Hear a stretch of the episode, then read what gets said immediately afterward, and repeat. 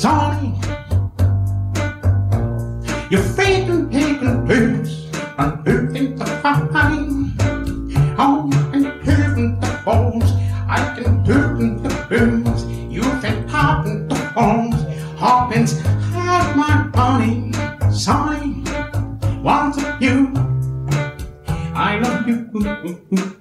à toutes et bonjour à tous et bienvenue dans le 18e épisode de Super Cover Battle, le podcast crossover d'écoute ça et reconversion, parce que je me suis aperçu qu'on qu'on citait jamais les noms de nos podcasts, donc du coup c'est fait.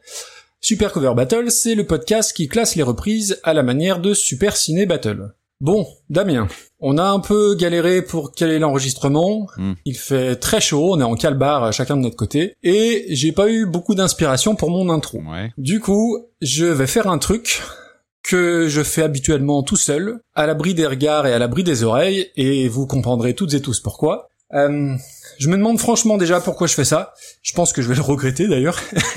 et euh, il est pas impossible que je te demande de couper tout ça au montage. D'accord. Mais comme t'es un enfoiré, je sais que tu le couperas pas. Donc j'ai un truc à côté de moi que je vais empoigner. Alors je vois à peu près à quoi à quoi ça sert. Oh, Euh, et donc je vais essayer je vais essayer un truc. Alors c'est pas un vibraslap. hein. une guitare? Alors t'entends c'est La bon mineur. Euh, oui, ta corde de mi, elle est mal accordée d'un d'un quart de huitième de ton. Euh, allez.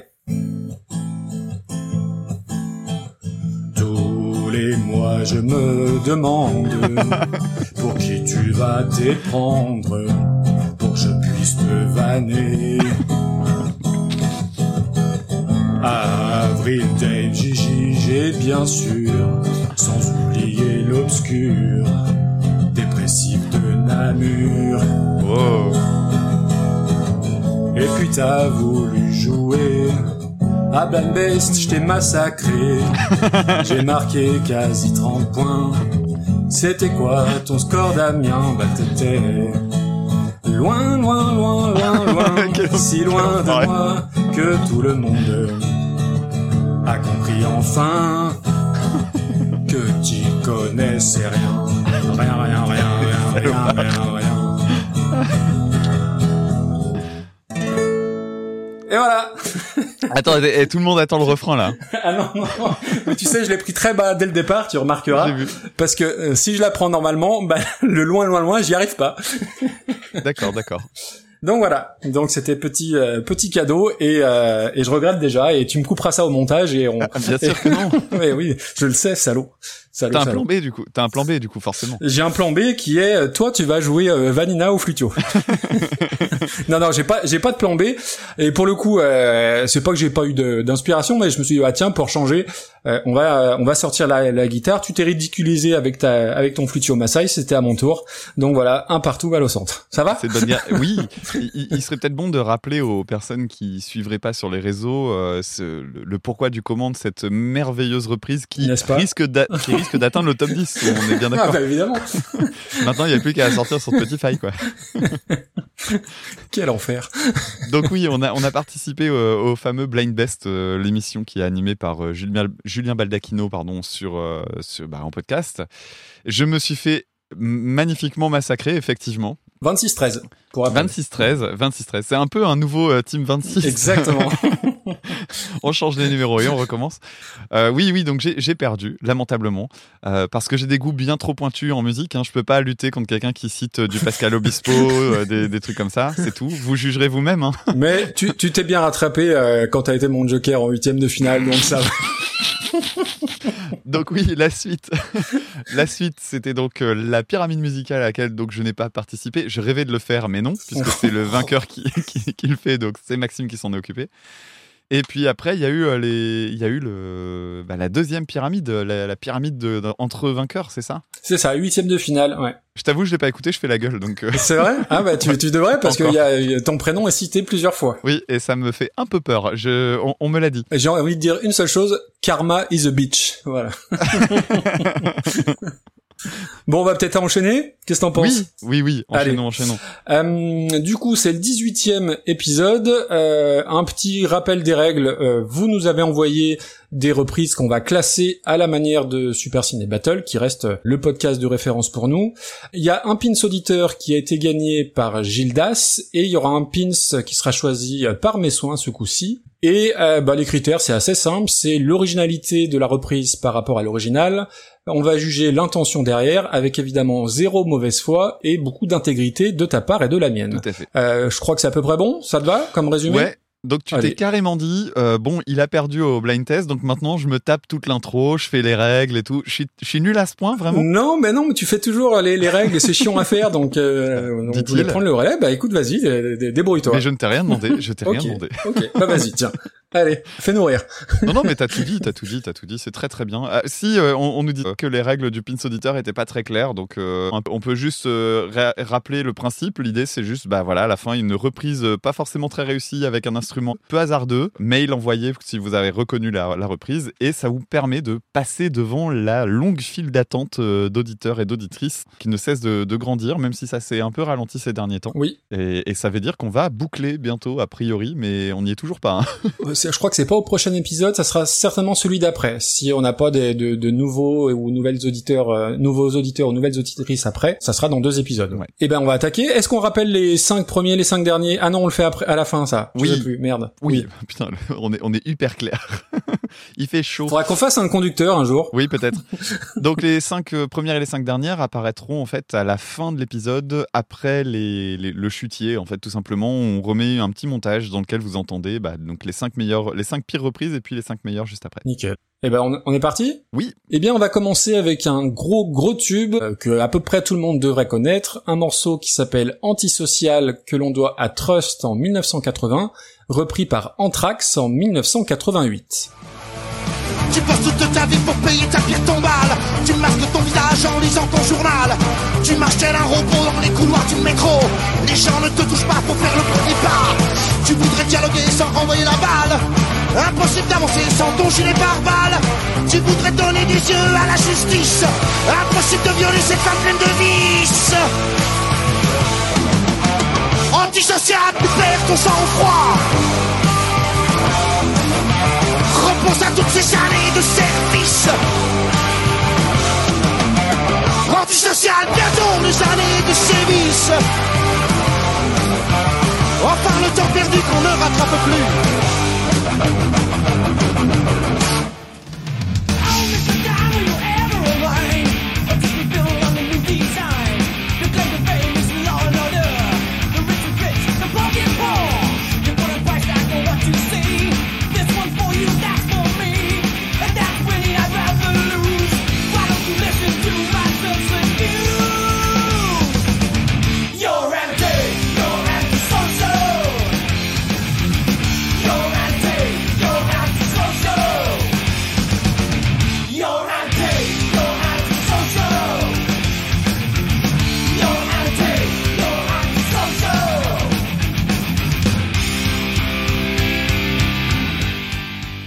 Alors Trust, bon groupe culte évidemment, culte pour ce morceau-là et pour euh, un autre dont j'ai oublié le titre. euh, tu me le rappelleras après. Groupe que je connais depuis que je suis gamin, comme à peu près n'importe quelle personne qui a grandi avec un papa qui a écouté ou une maman, hein, c'est possible aussi, mais moi c'était pas le cas puisque maman écoutait Goldman, vous le savez. Euh, donc que je connais depuis mon enfance et un morceau qui m'a suivi un peu tout le temps. Trust n'est pas forcément un groupe que je connais très bien. Par contre, je me suis un petit peu penché sur Bernie Bonvoisin à une période, notamment parce qu'il avait réalisé un, un film. Je sais pas si tu connais Les Démons de Jésus. Bien sûr, ah bah oui, Ah, oui, voilà. évidemment. Ouais, ouais. Donc si vous connaissez pas les démons de Jésus, je vous recommande de le voir. Alors il- va certainement y avoir des trucs que je trouverais très gênants aujourd'hui. Euh, c'est le genre de film j'ose pas y retourner.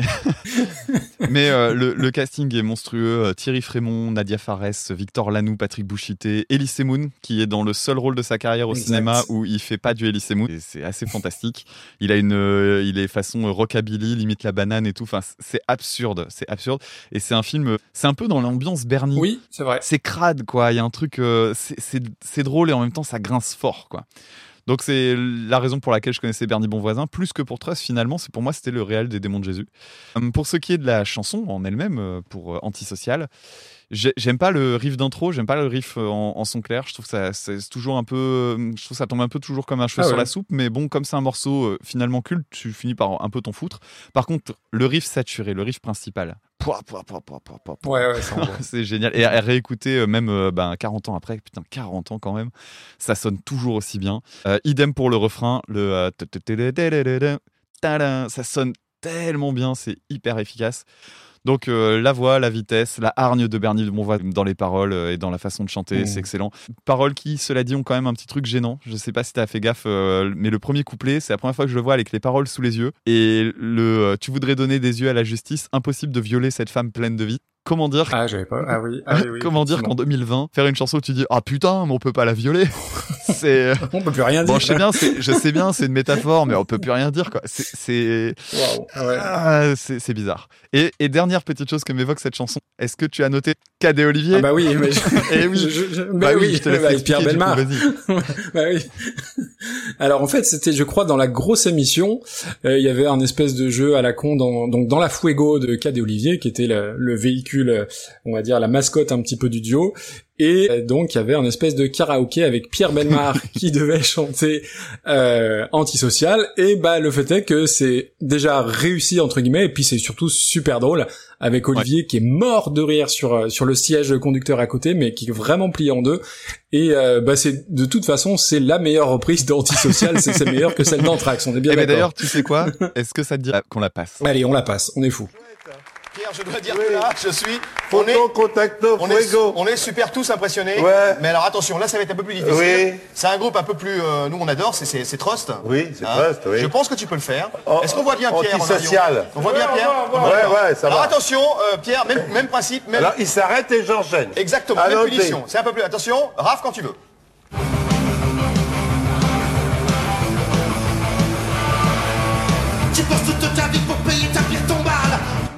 Marques ton visage en lisant dans ton journal. Acheter un robot dans les couloirs du métro. Les gens ne te touchent pas pour faire le premier pas. Tu voudrais Alloguer sans renvoyer la balle. Impossible d'avancer sans ton gilet pas balle. mal. Tu voudrais donner des yeux à la justice. Impossible de violer cette femme pleine de vices. Antisocial, tu perds ton sang-froid. Repense à toutes ces années de ton service. Pense à toutes ces années de Antisocial, bientôt des années de sévices. Enfin, le temps perdu qu'on ne rattrape plus. Bravo Pierre Du coup, la reprise Anthrax, Anthrax, groupe euh, qui fait partie du Big Four, donc c'est les, les quatre groupes euh, qui ont dominé longtemps le thrash metal, à ne pas confondre avec le trash metal. Donc Metallica, Megadeth, Slayer et Anthrax. Euh, Anthrax qui, cela dit, est bien plus connu aux États-Unis qu'en France, j'ai l'impression. En tout cas, le Big Four, euh, tu vas croiser n'importe quelle personne qui a un peu touché au hard rock ou au metal. Metallica, Megadeth, Slayer, normalement ça passe. Anthrax, moins sûr qu'on soit capable de te citer 3-4 titres. Même si les membres eux-mêmes euh, ont un peu marqué les esprits. Alors, euh, perruque ou pas perruque, Joey Belladonna? Ah, vraie bonne Là est la question. je, je sais pas. Je sais pas non plus. Alors, j'ai eu la chance de les voir en concert en 2012. Ah, chouette. Ouais, ils étaient en. Alors, attends, le truc le plus improbable du monde. Ils ont fait un concert à Denain, donc euh, dans la banlieue valenciennoise, qui avait un festival qui s'appelle les métal... qui s'appelait les Métallurgicales, et donc ils avaient fait ça, et c'était la première partie de Meshuga. Mais non. Donc je peux dire, j'ai vu Meshuga À Denain. Denain. Mais c'est improbable cette Et histoire. ouais. La seule fois que je les ai vus pour l'instant, c'était là. Et, et en fait, euh, le groupe, je le connaissais pas particulièrement. J'étais pas hyper excité à l'idée de les voir. Et en fait, très très impressionnant en live. J'en ai gardé Mhm. un très bon souvenir parce que bah, c'est ultra bon enfant déjà. Euh, ils sont très sympathiques. Alors, j'ai pas su répondre à la question de la perruque, donc euh, j'étais très très déçu. Euh, mais j'étais très impressionné par le guitariste Scott Ian, qui est aujourd'hui dans la formation actuelle de Mr. Bungle. Ah, je savais même pas. Ah oui, tu savais pas? Ah non, je savais pas. donc ils ont ressorti leur, c'était un de leurs, un de leurs albums qui était des démos en fait. Donc c'est Raging Wrath of the Easter Bunny. Et donc il est ressorti là cette année et c'est un super groupe en fait. T'as trois membres de de Mr Bungle originel. Donc t'as euh, Patton, Trace Prince et euh, Trevor Dunn. Et t'as Dave Lombardo à la batterie oui. et tu as Scott Ian à la guitare. Ah oui, donc donc, euh, euh, pas des peintres. c'est le Ouais, et euh, l'album est un gros album de bourrin en fait. C'est pas du tout le Patton que qu'on a quitté en 99. C'est vraiment un, c'est un groupe de trash en fait, de trash avec de trash, de trash metal. Alors, c'est la première fois que j'entends une chanson euh, qui est une euh, une chanson de supporter contre un club de foot parce que euh, je sais pas ce qui s'est passé. Alors si, alors paraît-il en 86, euh, l'équipe de Sochaux était passée en D2 et elle est remontée en 88 en D1 qui est l'année de la sortie de l'album d'Anthrax et je crois que c'est pour ça qu'ils ont fait la chanson euh, Anti-Social. euh, qui- Putain. Alors, oh, ça vient de loin, loin, loin. J'ai pas vu Ah, j'ai fait mes recherches. Oh J'ai fait mes recherches et tout. Je- Je me suis dit, mais qu'est-ce qu'il fait? Où il part? C'est un dérapage Oh contrôlé. là là. Anti-social, Eh mais oui. je prends, c'est validé. Eh, Ça passe, ça passe. Oh bordel. Bon, allez, démarrage, ça échappe au drôle, hein. faut, y, faut y aller. Euh, donc, euh, quelles sont les différences entre la, la version d'origine et celle-ci? Eh ben, on passe à des gens qui savent vraiment bien jouer leurs instruments. Donc, on passe de 180 BPM à 220. Tout va bien, on augmente de 40. Allez hop, ça passe. Euh, la saturation est beaucoup plus forte. Et d'ailleurs, c'est la grosse différence entre l'ambiance hard rock, qui est celle de Trust et le thrash qui va emprunter beaucoup plus au punk. Mm. C'est bête, mais on accélère la vitesse et puis on fait une saturation beaucoup plus cradingue. Le solo est repris à la note près et ça, ça m'a fait dire tiens, c'est un vrai hommage Euh, parce que euh, habituellement dans le thrash et surtout dans le dans le phrasé en fait de Scott t'as un truc beaucoup plus euh, bah, rapide. Enfin voilà, ça débite des notes et tout. Et là, c'est pas le cas. Il reprend le solo. C'est juste ça, ça va plus Mm. vite, mais il reprend exactement le même. Donc tu sens le- la volonté de juste respecter le, le truc de départ. Alors il y a un truc à la fin qui me fait rire toujours par rapport à- au anti-socho. Je sais pas si t'as fait gaffe, mais à la fin, le chanteur fait l'effort de dire anti-social et les autres continuent avec euh, anti-social. Et du coup, c'est un truc tout dégueulasse. C'est super bizarre. Mais il y a pire, Ah hein. ouais. Il y a pire. ouais. Oui, il y a pire, on va en parler. Et euh, dernière remarque, mais euh, il y a, le texte est adapté, donc euh, il y a une version qui est un peu moins violente, je trouve, dans les images employées, et puis également dans le chant, euh, qui est quand même vachement aseptisé par rapport à la, la hargne de, de Bernie Bonvoisin. Et en fait, c'est une chanson, la première fois que j'ai entendu, j'ai fait, enfin, c'était en live, ça m'a fait rire. Bah ouais, c'est super fun. Il y a un esprit fun. Voilà, c'est ça. Et, et dans le public, tout le monde attendait qu'on reprenne Anti-Social parce qu'en France, bah voilà, c'est c'est- c'est le- le- l'endroit où il faut la jouer, mais visiblement, ça fait partie vraiment de leur gros classique. Et, et ouais, ça marche bien en concert, c'est sympa. En CD, c'est un peu différent, mais à force de l'écouter, tu finis par l'écouter Bah oui. Mm. de façon euh, rigolote. C'est ça. Et, et puis, je te laisse embrayer sur l'autre version. Si tu as envie d'en parler maintenant, vas-y, je te, je te laisse. Alors oui, bah en fait, il y a une autre version, euh, donc euh, par toujours par Anthrax, donc qui vont chanter en français, donc avec le texte en français. Si on veut. Donc c'est alors je crois que c'est Joey Belladonna, hein, je sais pas si c'est Belladonna ou John Bush, je, je confonds toujours un peu les, les deux sur les sur les périodes sur Anthrax. Et, euh, alternativement avec Bernie Bonvoisin qui chante lui aussi en français, donc un couplet. Ah, c'est lui qui chante Bah je je crois. Mais non, il me semble que c'est le, il me semble que c'est le deuxième guitariste. Attends, je vais vérifier. Après, tu dis des bêtises, tu dis des bêtises. Mais après, euh, oui, alors peu, peu importe, soit le chanteur ou le guitariste, ils savent pas chanter en français, ce qui est bien normal. Et euh, en fait, alternativement, donc il y a un Américain qui chante et Bernie Bonvoisin, sauf que ensuite, euh, bah ils chantent en même temps et c'est un bordel total. Euh, alors peut-être qu'on, je sais pas si on la mettra, mais euh, c'est assez catastrophique. Euh, bah, un qui chante en français, j'ai l'impression que l'autre il chante en anglais sur le couplet où ils sont tous les deux. Enfin bref, c'est c'est vraiment très bordélique. Ou alors on n'a pas écouté la même version, peut-être. C'est ça. Je pense qu'on n'a pas la même parce qu'il y a une version entièrement en France chantée par euh, Joey Bella. euh, je crois que c'est Joey Bella. Oui, c'est sûr, c'est Joey Belladonna pour le premier paragraphe, enfin pour le premier couplet, et le deuxième est chanté par un des autres membres du groupe.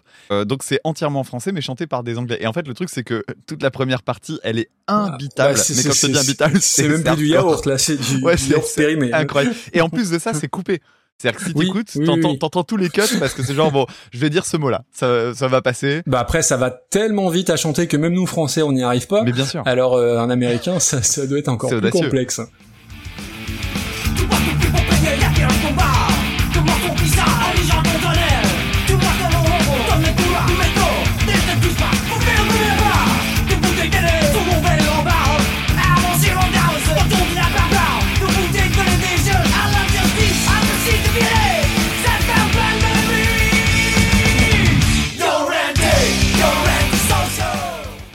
Coup alors moi, euh, je vais commencer euh, par remercier la mise à feu, qui a juste le meilleur pseudo du monde, euh, pour nous avoir envoyé donc ça. Euh, Trust, je fais rapide, mais oui, c'est le groupe de hard rock euh, très connu, même des Français qui n'écoutent pas de hard rock.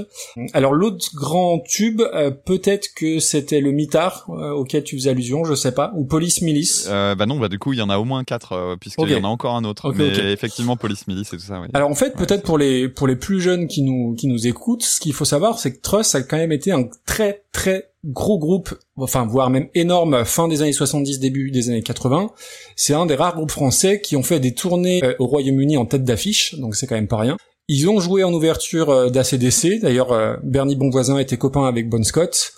Et Bon Scott devait adapter les textes de Bon Voisin en anglais. Bon, après, il a eu la mauvaise idée de décéder avant de, pouvoir le faire. Mais voilà, Trust, c'était vraiment euh, vraiment énorme. Ils ont même refusé, alors je sais pas si c'est une légende urbaine ou quoi ou, autre, mais ils auraient refusé de partir aux US pour faire une tournée avec Judas Priest et Maiden pour se concentrer sur leur tournée Marche ou Crève en France. Donc s'il y a des connaisseurs et connaisseuses parmi les auditeurs et auditrices, dites-nous. Et autre info inutile ou pas, même si c'est relativement connu, ils ont ils ont fait du troc de batteur avec Maiden, puisque Nico McBrain était dans Trust avant d'aller chez Maiden et Clive Burr eh ben, a fait le a fait le chemin inverse.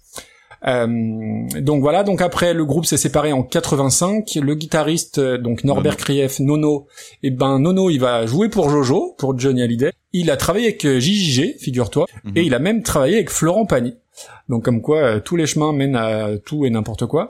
ils se sont reformés en 88, reséparés, ils sont revenus dans les années 90, etc., etc. Euh, et moi je connais pas tant que ça finalement. Je connais les quatre morceaux, euh, bah ça doit être dans, dans un best-of. Donc il y a Antisocial, il y a Le Mitard, Police Milice. Alors après Le Mitard, euh, j'ai un, un gros gros bémol parce que c'est un texte de Mesrine. Alors je crois qu'on dit Mérine. Oui, ça. Et euh, voilà, moi le culte euh, de la personnalité de Mérine, bah, franchement très peu pour moi. Ça reste euh, un gars qui a tué des gens. Donc euh, du coup voilà. On est d'accord. Euh, donc du coup voilà, j'ai toujours eu un peu un sentiment un petit peu ambivalent euh, par rapport à Trust et de plus en plus en vieillissant.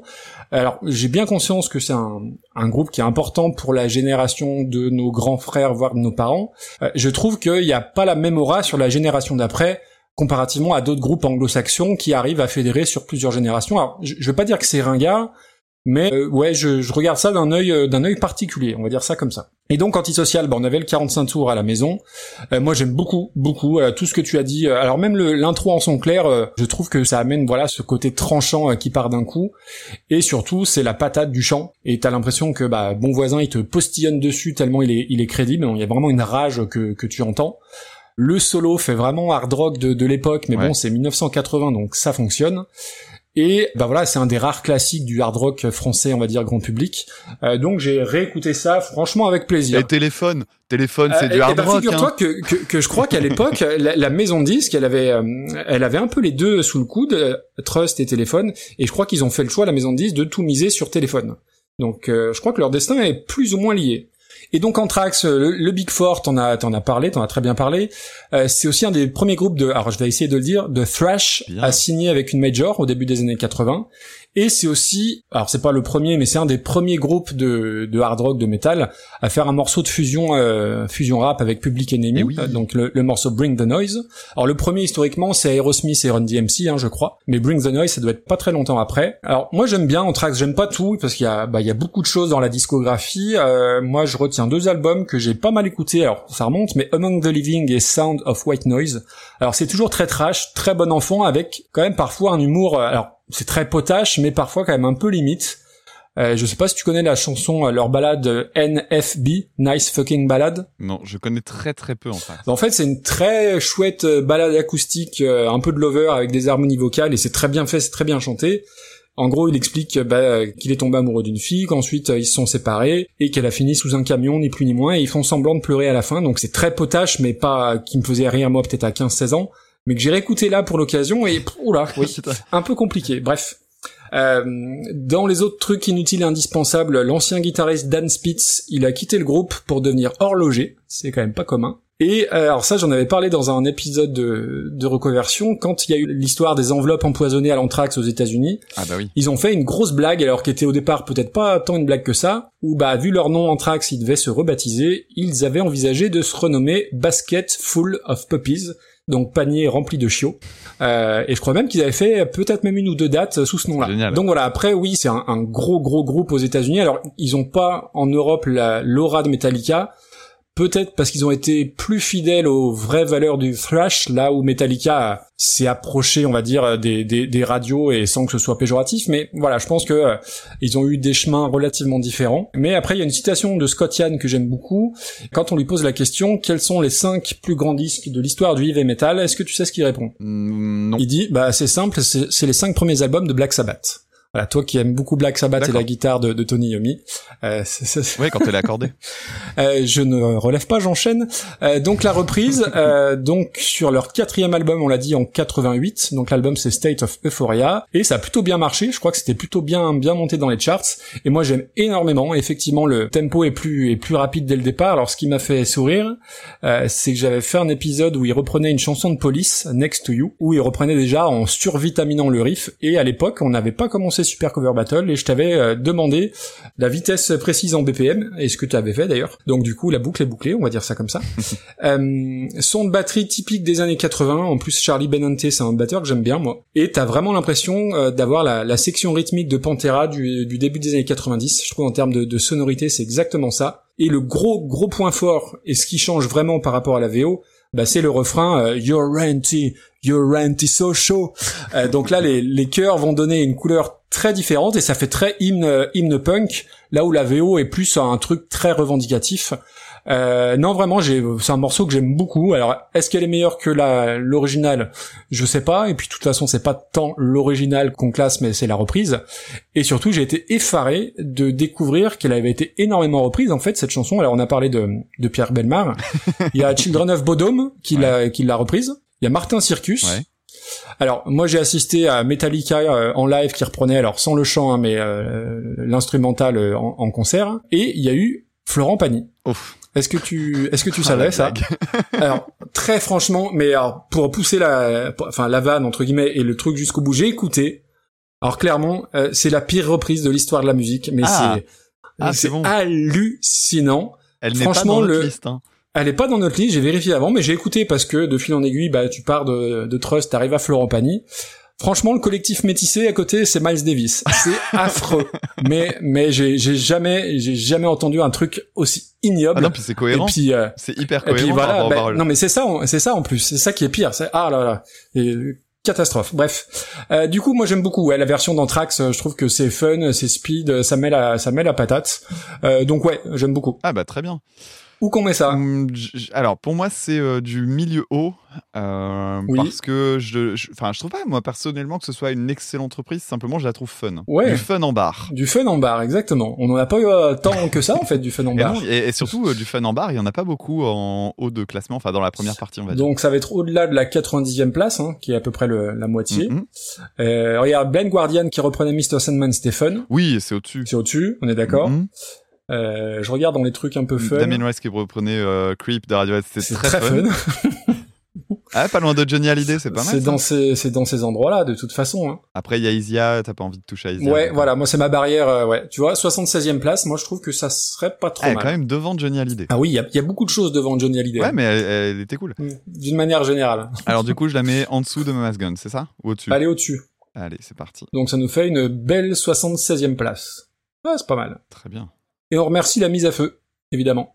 On continue avec euh, la quatrième piste euh, dans notre petite liste. Donc la chanson c'est On the Road Again de Canid Heat en 1968, reprise par Katie Melua en 2005.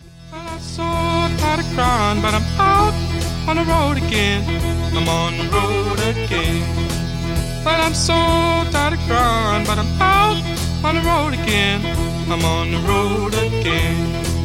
I ain't got no woman just to call my special friend. You know, the first time I traveled out in the rain and snow, in the rain and snow. You know the first time I traveled out in the rain and snow, in the rain and snow. I didn't have no pharaoh, not even no place to go. And my dear mother left me when I was quite young. And my dear mother left me when I was quite young. She said, Lord, have mercy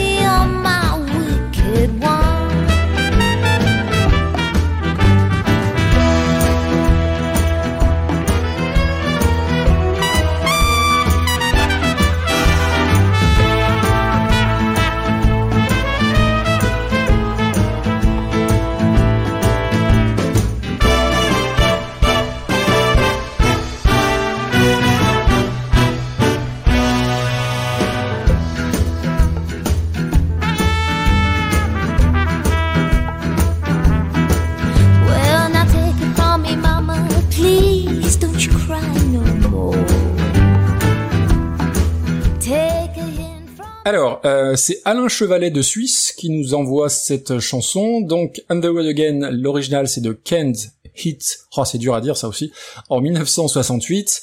Et la reprise c'est Cathy Melua en 2005.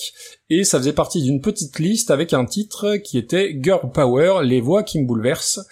Euh, alors je te dirai Alain si euh, la voix de Cathy Melua me bouleverse aussi, mais d'abord on va parler de Kent Hit. Euh, donc c'est un groupe euh, un peu culte du blues hippie américain de la fin des années 60.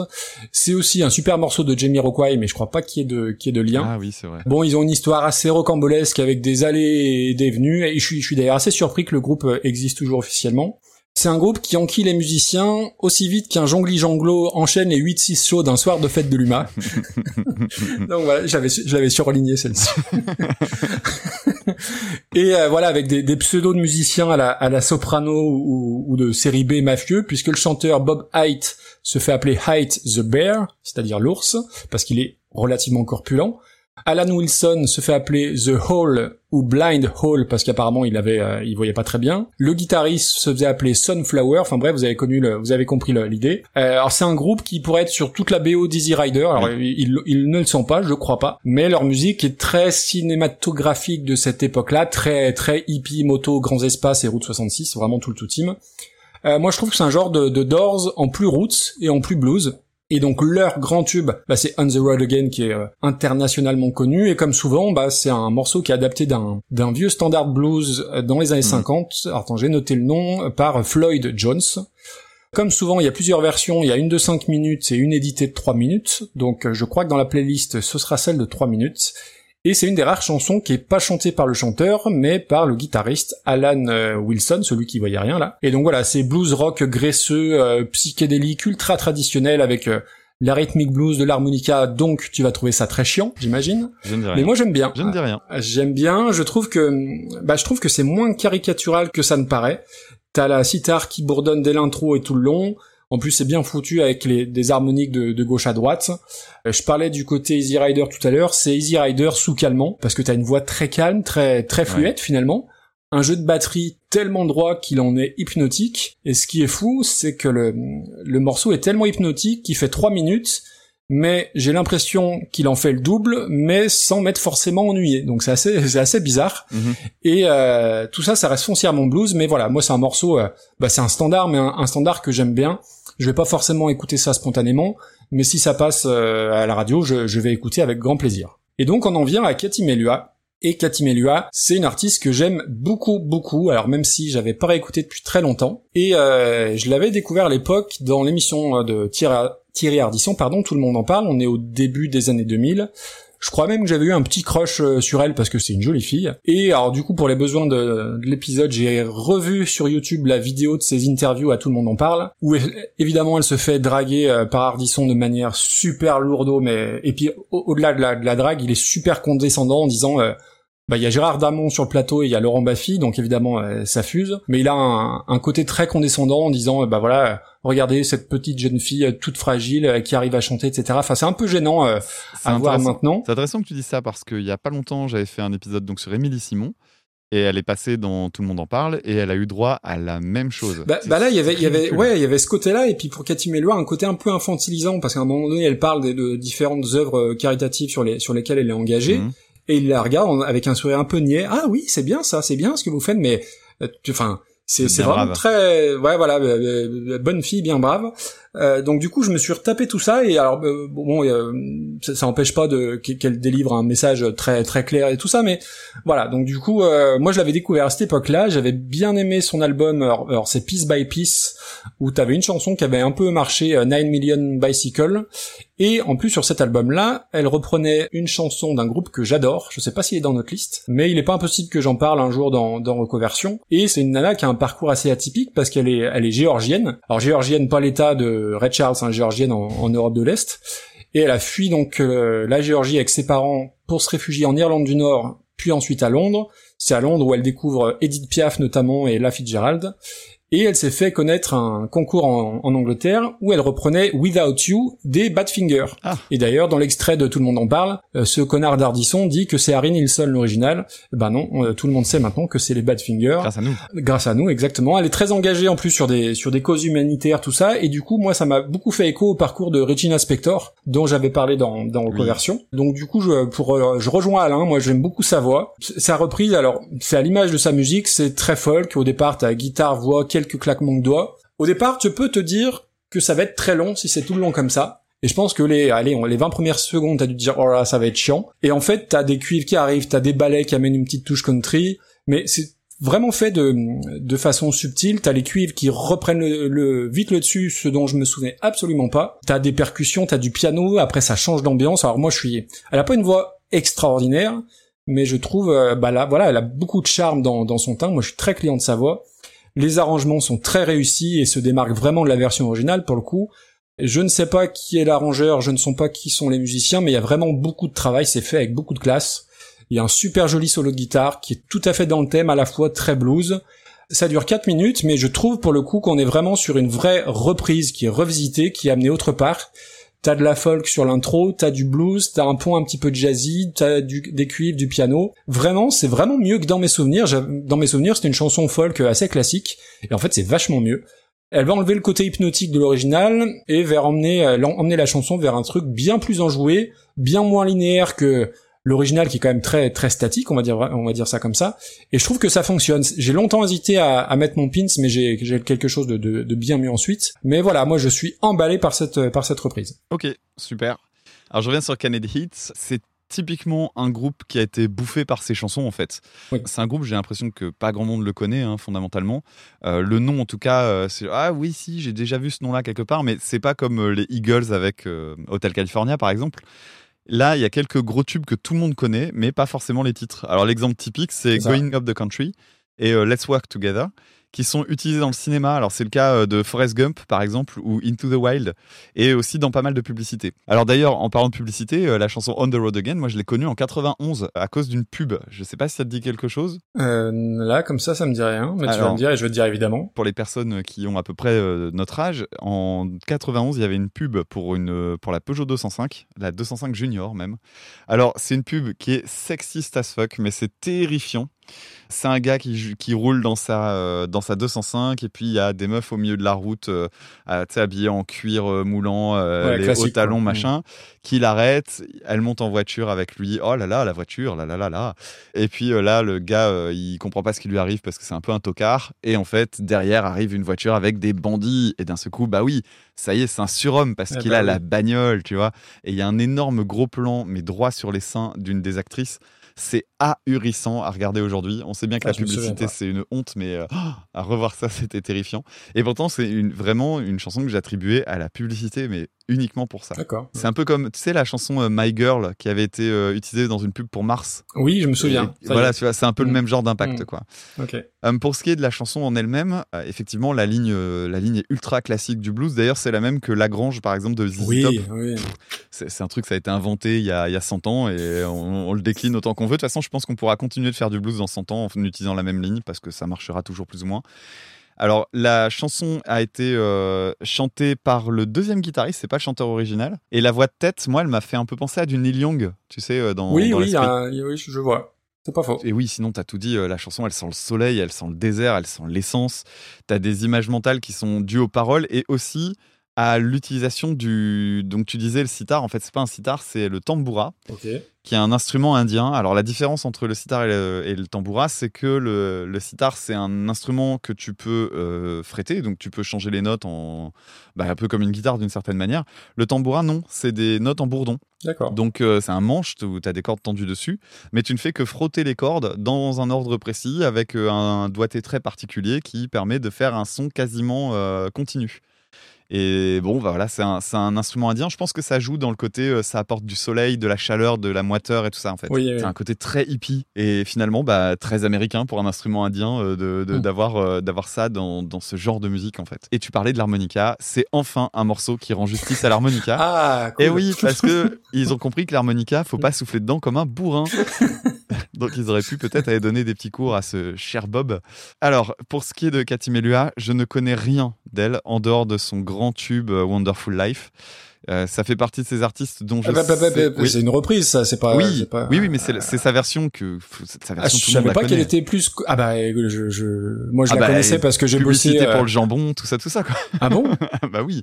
Ah, Ah bah, bah oui, bah, bien je regarde plus la télé aussi, il faut dire. Oh là là, dis donc. Non, non, mais donc euh, c'est- vraiment une chanson que je connaissais comme ça. Et Cathy Melua, je, je- je connais sa réputation et simplement, je n'y suis jamais vraiment allé. Donc c'était l'occasion de la découvrir. Alors je trouve que le chant euh, joue beaucoup sur les nuances, peut-être un petit peu trop. Moi, j'ai trouvé un peu agaçant au début en fait. Et puis finalement, Ah. l'instrument. T'as le mépris. Avec, euh, euh, pff, ouais. Non, c'est le ventilo. C'est- ouais, ouais, c'est ça. Et l'instru, il prend assez bien le relais et euh, ça passe beaucoup mieux à la deuxième écoute, puis mieux à la troisième et ainsi de suite. Alors l'instrumental euh, un peu jazzy, je trouvais que ça arrivait un peu comme un cheveu sur la soupe parce qu'il y, y a vraiment un côté un peu caricatural, c'est euh, ta da da da. bah ouais, mais ça marche. Bah ouais, en fait ça marche, ça marche plutôt pas mal. Mais euh, ouais, au début j'ai eu du mal à rentrer dedans quand même parce que je trouvais ça hors sujet tout simplement. Et euh, mais comme toi, je trouve que le fait d'avoir laissé de côté l'ambiance euh, drone avec cette note en bourdon euh, du tamboura Mm. pour proposer autre chose, c'est vraiment l'exercice typique réussi de la reprise qui, qui t'emmène ailleurs. Ouais. Alors c'est pas la meilleure reprise au monde, mais elle est originale et puis elle emmène sur un autre terrain et en même temps elle reste fidèle au, au côté boogie façon John Lee Hooker tout ça. Mhm. Alors le seul truc c'est la fin. T'aimes pas les fade out donc il y a pas de fade out, c'est très cool. Oui. Mais je sais pas si la fin de jazz euh, Ah, caricaturale oui, à ce oui. point-là, c'est quand Je- même un truc un peu Je particulier. vois ce que tu veux dire. Même si l'accord final, il est, il est hyper beau. Alors pour Ouais. l'anecdote, c'est un mi mineur septième majeur et c'est un très bel Mais accord. c'est un peu attendu. C'est un peu le. Ils vécurent heureux et eurent beaucoup Ouais, alors quoi. moi, ça me fait, pour être tout à fait honnête, ça me fait même penser à un sketch des deux minutes du peuple sur les, la fin de jazz euh, où ils disent, euh, il prend plein de morceaux qui ont rien à voir et à la fin il fait finir par euh, tin, tin, tin. Et euh, il fait ça en mettant, euh, tu sais, de la musique arabe et tout. Enfin, et à la fin, ça finit comme ça. Mais oui, j'y avais pas, j'y avais pas pensé, mais ouais, c'est pas, c'est pas complètement faux. Ouais. Mais sympa. Du coup, alors on est d'accord que ça va aller au-dessus d'Anthrax quand même? Ouais, ouais, dans ce coin-là.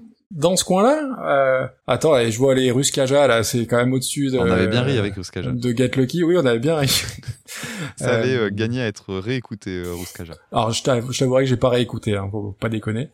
Euh, non, écoute, moi je vois ça, tu vois. euh, Ah non, non, euh, ouais, non, ça va pas forcément beaucoup plus haut, parce que je vois après il y a euh, Face No More, I Started a Joke. Je pense que c'est quand même au-dessus. Ouais, même Shout. Moi, j'ai- j'avais beaucoup aimé euh, Shout. Eh ben écoute, tiens, on la met là entre Shout et Get Lucky. C'est très bien. Donc ça nous fait une 69e place. Donc ce qui est pas mal. Où est Vanina? Est-ce que Vanina descend?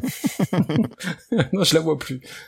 Donc voilà, entre Shout et Get Lucky. Et euh, merci beaucoup Alain. Et voilà, Cathy Melua, franchement, écoutez l'album Piece by Piece. Et elle fait beaucoup de reprises. Il y a pas mal d'albums live qui traînent sur euh, Spotify, Deezer et compagnie.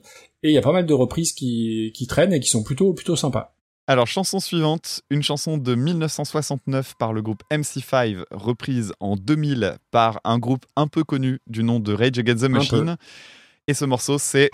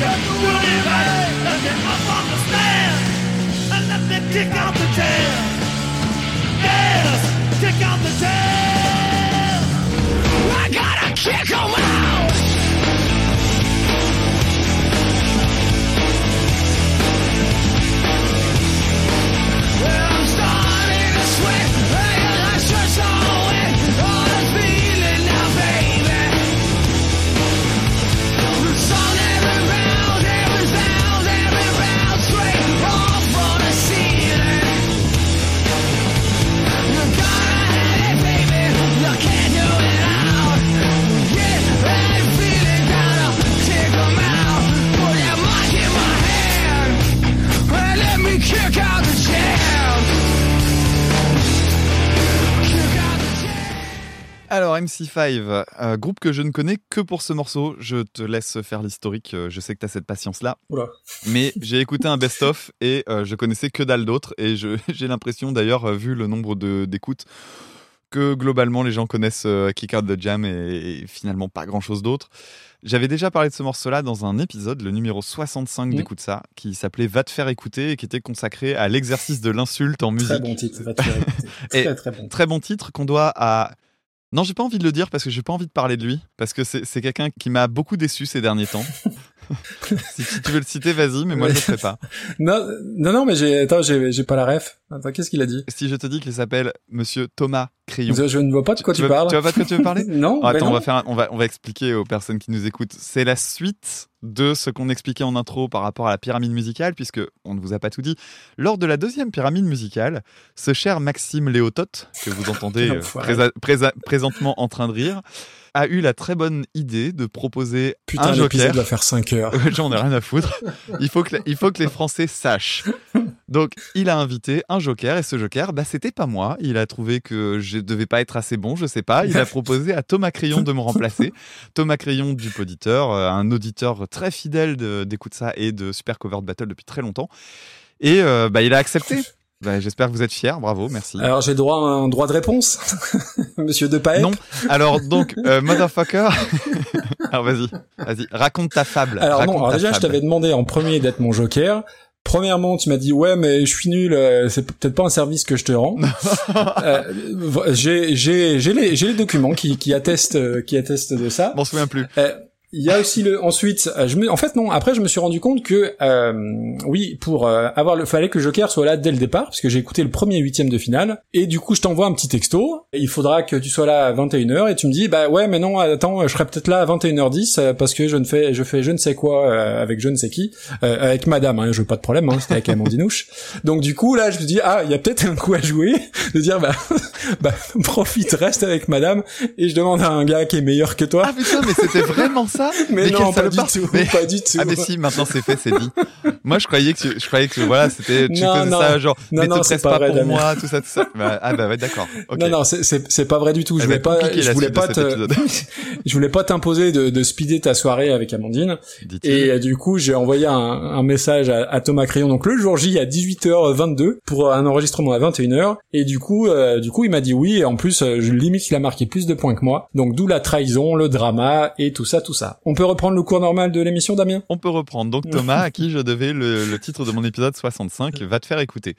Alors pourquoi j'avais parlé de, cette chanson-là? À cause du fameux Motherfucker, parce que ben on est quand même en 68 et c'est le premier enregistrement euh, grand public de ce terme. Et ce qu'il y a de très marrant, et je l'expliquais dans cet épisode, donc c'est que le, le terme évidemment, bah c'est pas très bien passé. Ça a été censuré et il y a donc une deuxième version qui est un bricolage. C'est assez impressionnant d'ailleurs à écouter pour l'époque, puisqu'en fait ils réutilisent le, euh, le fameux euh, Kick Out the Jam avec la voix de live, sauf qu'il a réenregistré en studio euh, Brothers and Sisters. C'est- le truc le plus grossier que tu puisses imaginer comme, euh, comme allez on va essayer de passer un truc à dire les frères et les sœurs. Limite il allait te faire la Sainte Trinité et tout quoi. Et en fait, curieusement, ce qu'il y a de marrant avec cette censure, c'est qu'elle est beaucoup moins facilement trouvable que le Motherfucker. Oui. Euh, étonnamment, euh, quand j'avais fait l'épisode, Mhm. j'avais bien galéré à trouver une version correcte avec un bon son de ce fameux euh, Brothers and Sisters. Alors la chanson en elle-même, c'est du proto-punk. Il y a un côté hard rock, c'est un live hyper fougueux, c'est pas toujours ju- hyper juste, c'est pas toujours hyper en place, notamment du côté des chœurs, mais c'est hyper énergique et euh, c'est super intéressant en fait comme témoignage. Mais c'est pas non plus le morceau que j'écoute dans ma vie de tous les jours, quoi. D'accord. Alors pour ce qui est de la reprise par Rage Against the Machine, donc c'est l'album Renegades qui est sorti en 2000 et que j'ai jamais écouté d'une traite en fait. C'est que des reprises et rien de ce que j'ai écouté m'a vraiment interpellé.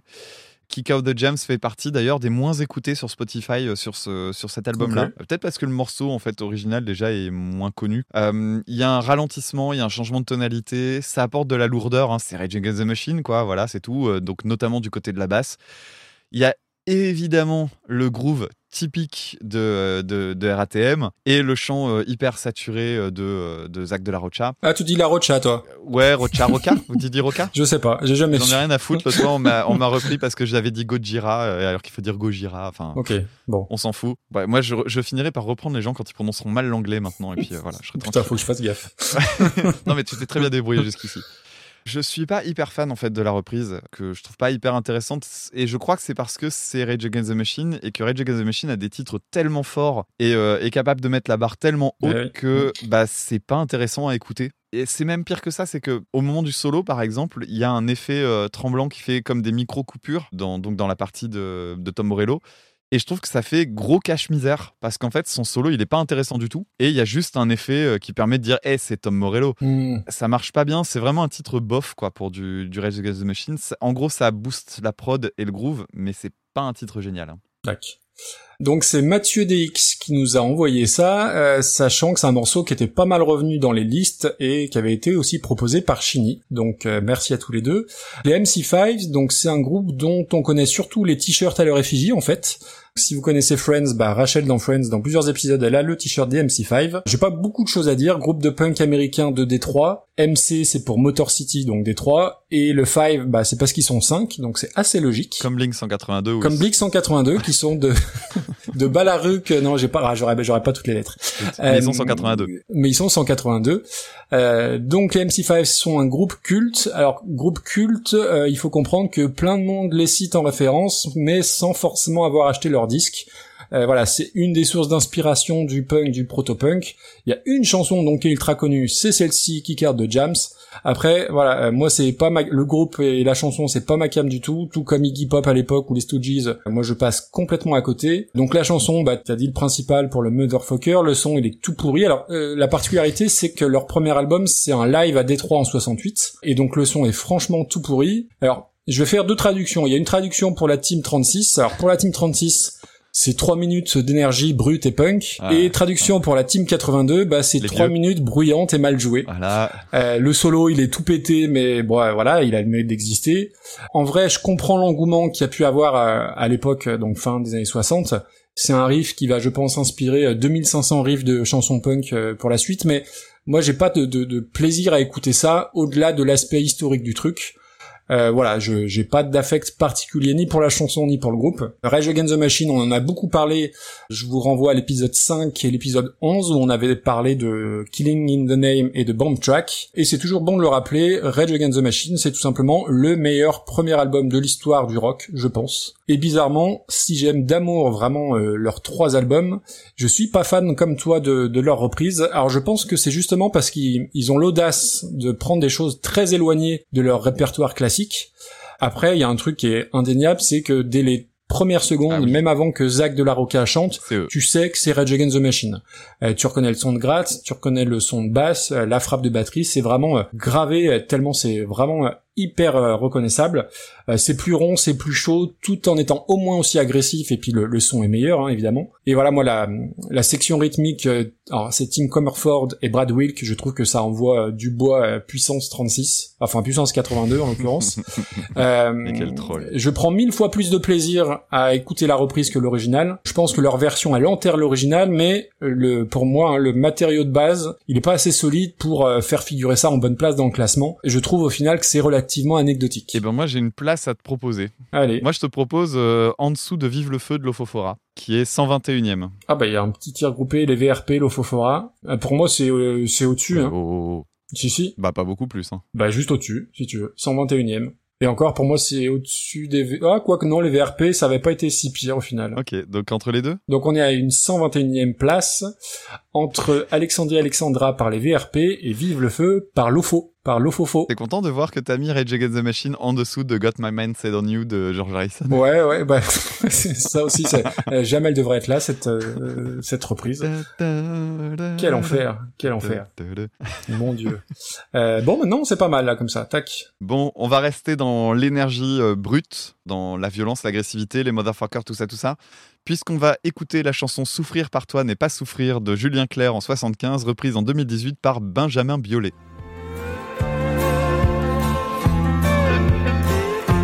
Comme un jour tu viendras sûrement dans ce salon qui perd son temps. Ne parlons plus jamais de nos déserts. Et si tu restes, je mets le couvert maintenant comme avant. Sans pâlir, sans mentir, sans souffrir.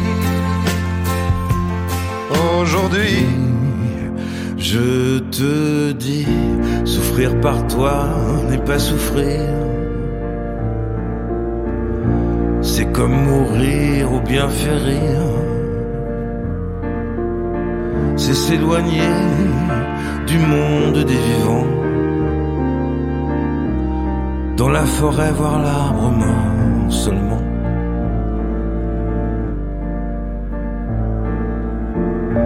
Comme un jour tu viendras sûrement dans ce salon qui perd son temps. Ne parlons plus jamais de nos déserts. Eh bien, c'est Raphaël qui nous a envoyé Souffrir par toi n'est pas souffrir. Euh, donc l'original c'est 1975, donc Julien Clerc, et la reprise c'est Benjamin Biolay en 2018. Un mot, enfin quelques mots euh, brefs sur Julien Clerc, de son vrai nom. Est-ce que tu le connais son vrai nom? Oui, je l'ai vu. Paul Alain Auguste Leclerc. Voilà un nom qui a tendance à plus être dans Valeur Actuelle que dans Hockey Podium. Et d'ailleurs, euh, transition toute trouvée, Jean-Michel Transition. Quand je pense à Julien Clerc, bah, je pense à au film Podium Bah oui, et Benoît Poulvord qui chante euh, ma préférence à moi à la fin. magnifique. Euh, magnifique, super, super film. Moi, j'aime beaucoup. Julien Clerc, alors je caricature, mais c'est la version masculine de Véronique Sanson et du Belmont poussé à l'extrême. Euh, le premier contact que j'ai eu avec lui, c'est Mélissa Métis en 45 tours. Ah, quelle horreur. Bah ouais, mais moi je trouvais ça marrant à l'époque parce qu'il y a le côté euh, bah, Mélissa Métis, le côté, alors je sais jamais si c'est assonance ou allitération, mais ça me faisait marrer à l'époque. Alors je vais connaître ses plus gros tubes, mais ça a jamais fait partie ni de ma culture musicale, ni de celle de mes parents. Mes parents écoutaient beaucoup de variétés, mais en tout cas pas Julien Clerc. Et du coup, on le voyait une fois par an dans Les Enfoirés, c'était à peu près tout. Et dans les trucs que j'ai appris à l'occasion de l'épisode, c'est qu'il avait signé trois titres pour Renault de À la Belle de Mai. Ah oui? Je, je- j'ai- j'ignorais. Alors je sais pas lesquels. Oh, je vais les regarder. Mais il y a, il y a trois titres qu'il a, qu'il a écrit pour Renault. Et donc la chanson, donc Souffrir par toi n'est pas souffrir, euh, je ne la connaissais pas. Donc quand tu entends le titre, bah ça fait très euh, titre d'un film français euh, d'Éric Romer avec Sandrine Bonner ou Valéria Bruni Tedeschi, très film d'auteur. Mais surtout, j'ai une vraie question à te poser. Est- Est-ce que c'est français, euh, Souffrir par toi on, on dit souffrir de, par quelque chose, de la faute de quelqu'un, mais souffrir par toi, c'est c'est une tournure qui est française. Alors, si tu veux, je peux demander à madame à côté qui a le certificat Voltaire euh, plus, plus, plus, plus, plus. Donc, euh, si tu veux, je peux lui poser la question. ah ben non non, mais c'est une vraie c'est une vraie question que je me suis posée. Ah bah, écoute, je vais lui demander. Attends, bouge pas. Ouais. Amandinouche J'espère qu'elle dort pas quand même. ah, J'espère aussi. J'ai souffert par ta faute, mais par toi. tu peux venir une pas, seconde, me- s'il te plaît? Ah, tu me fais chier avec ton podcast. Tu peux pas m'amener le flutio en même temps. Est-ce que l'expression souffrir par toi est française? Est-ce que on ne devrait pas plutôt dire souffrir à cause de toi euh, Est-ce que souffrir par Ou toi par ça ta te- faute, mais- par ta ouais. faute, ouais. Souffrir par toi, c'est tu, tu dirais pas? Bon bah Étienne Rodagil était bourré. bon, on, fait mal aux mouches, mais ça, ça, va, ça m'a titillé. Bon bah très bien. Mer- Merci pour ce merci pour cet éclaircissement. Voilà. Donc ça se dit pas. On est d'accord. Euh, Madame a dit que ça se disait pas. Quel, quel podcast n'empêche On a un doute, tac, une question, une réponse. Oui. C'est référencé, c'est documenté, argumenté, c'est magnifique. Oui. Et puis Madame Euh, Madame a fait même mieux que ça puisque Ah, le flutio, il est là. Donc du coup, bah c'est un- une chanson qui est pas française, enfin le titre n'est pas français. Et euh, pour faire un petit historique rapide, euh, chanson écrite un peu pour la même raison que Claude François a écrit comme d'habitude, suite à une rupture avec France Gall, puisque Julien Clerc et France Gall ont été euh, ont été ensemble. Ça s'est pas très bien passé. Je crois qu'elle est partie et euh, du coup, il lui a, euh, enfin sa rupture avec France Gall lui a inspiré cette chanson. Et je crois que le texte est par Rodagil, tu l'as dit. Je m'attendais à passer un moment très pénible parce que, comme je te l'ai dit, je suis, suis pas vraiment, vraiment pas fan de Julien Clerc. Et en fait, bah, j'étais assez surpris. J'aime bien moi la, prise de voix du chant de l'époque avec le, c'est les moyens de l'époque, mais il y a un, une espèce de petit filtre sur la voix qui est, plutôt pas mal. Et puis, bah, musicalement, il y a quand même pas mal de choses. Il y a, une jolie ligne de basse, il y a des violons, il y a du piano, il y a une, alors je pense qu'une une, une guitare au bottleneck. Je trouve qu'elle amène vraiment un peu de, un peu de coffre euh, à tout ça. Euh, même si elle est pas super bien produite, j'aime bien euh, l'arrivée de la batterie. Et ce qui est assez fou, c'est que quand tu écoutes la chanson, que tu sais que Benjamin Biolay l'a reprise, mais que tu ne la connais pas, tu vois à peu près ce qu'il va en faire. Donc après, euh, au-delà des, bon, il y a plein de petits défauts, mais c'est une vraie jolie chanson. Je m'y attendais pas et, et vraiment, j'ai pas passé un mauvais moment. Et euh, bah déjà, merci Raphaël pour l'original parce que j'ai découvert un truc. Mhm. Et donc ensuite, Benjamin Biolay. Alors Benjamin Biolay, c'est quand même un vrai sujet.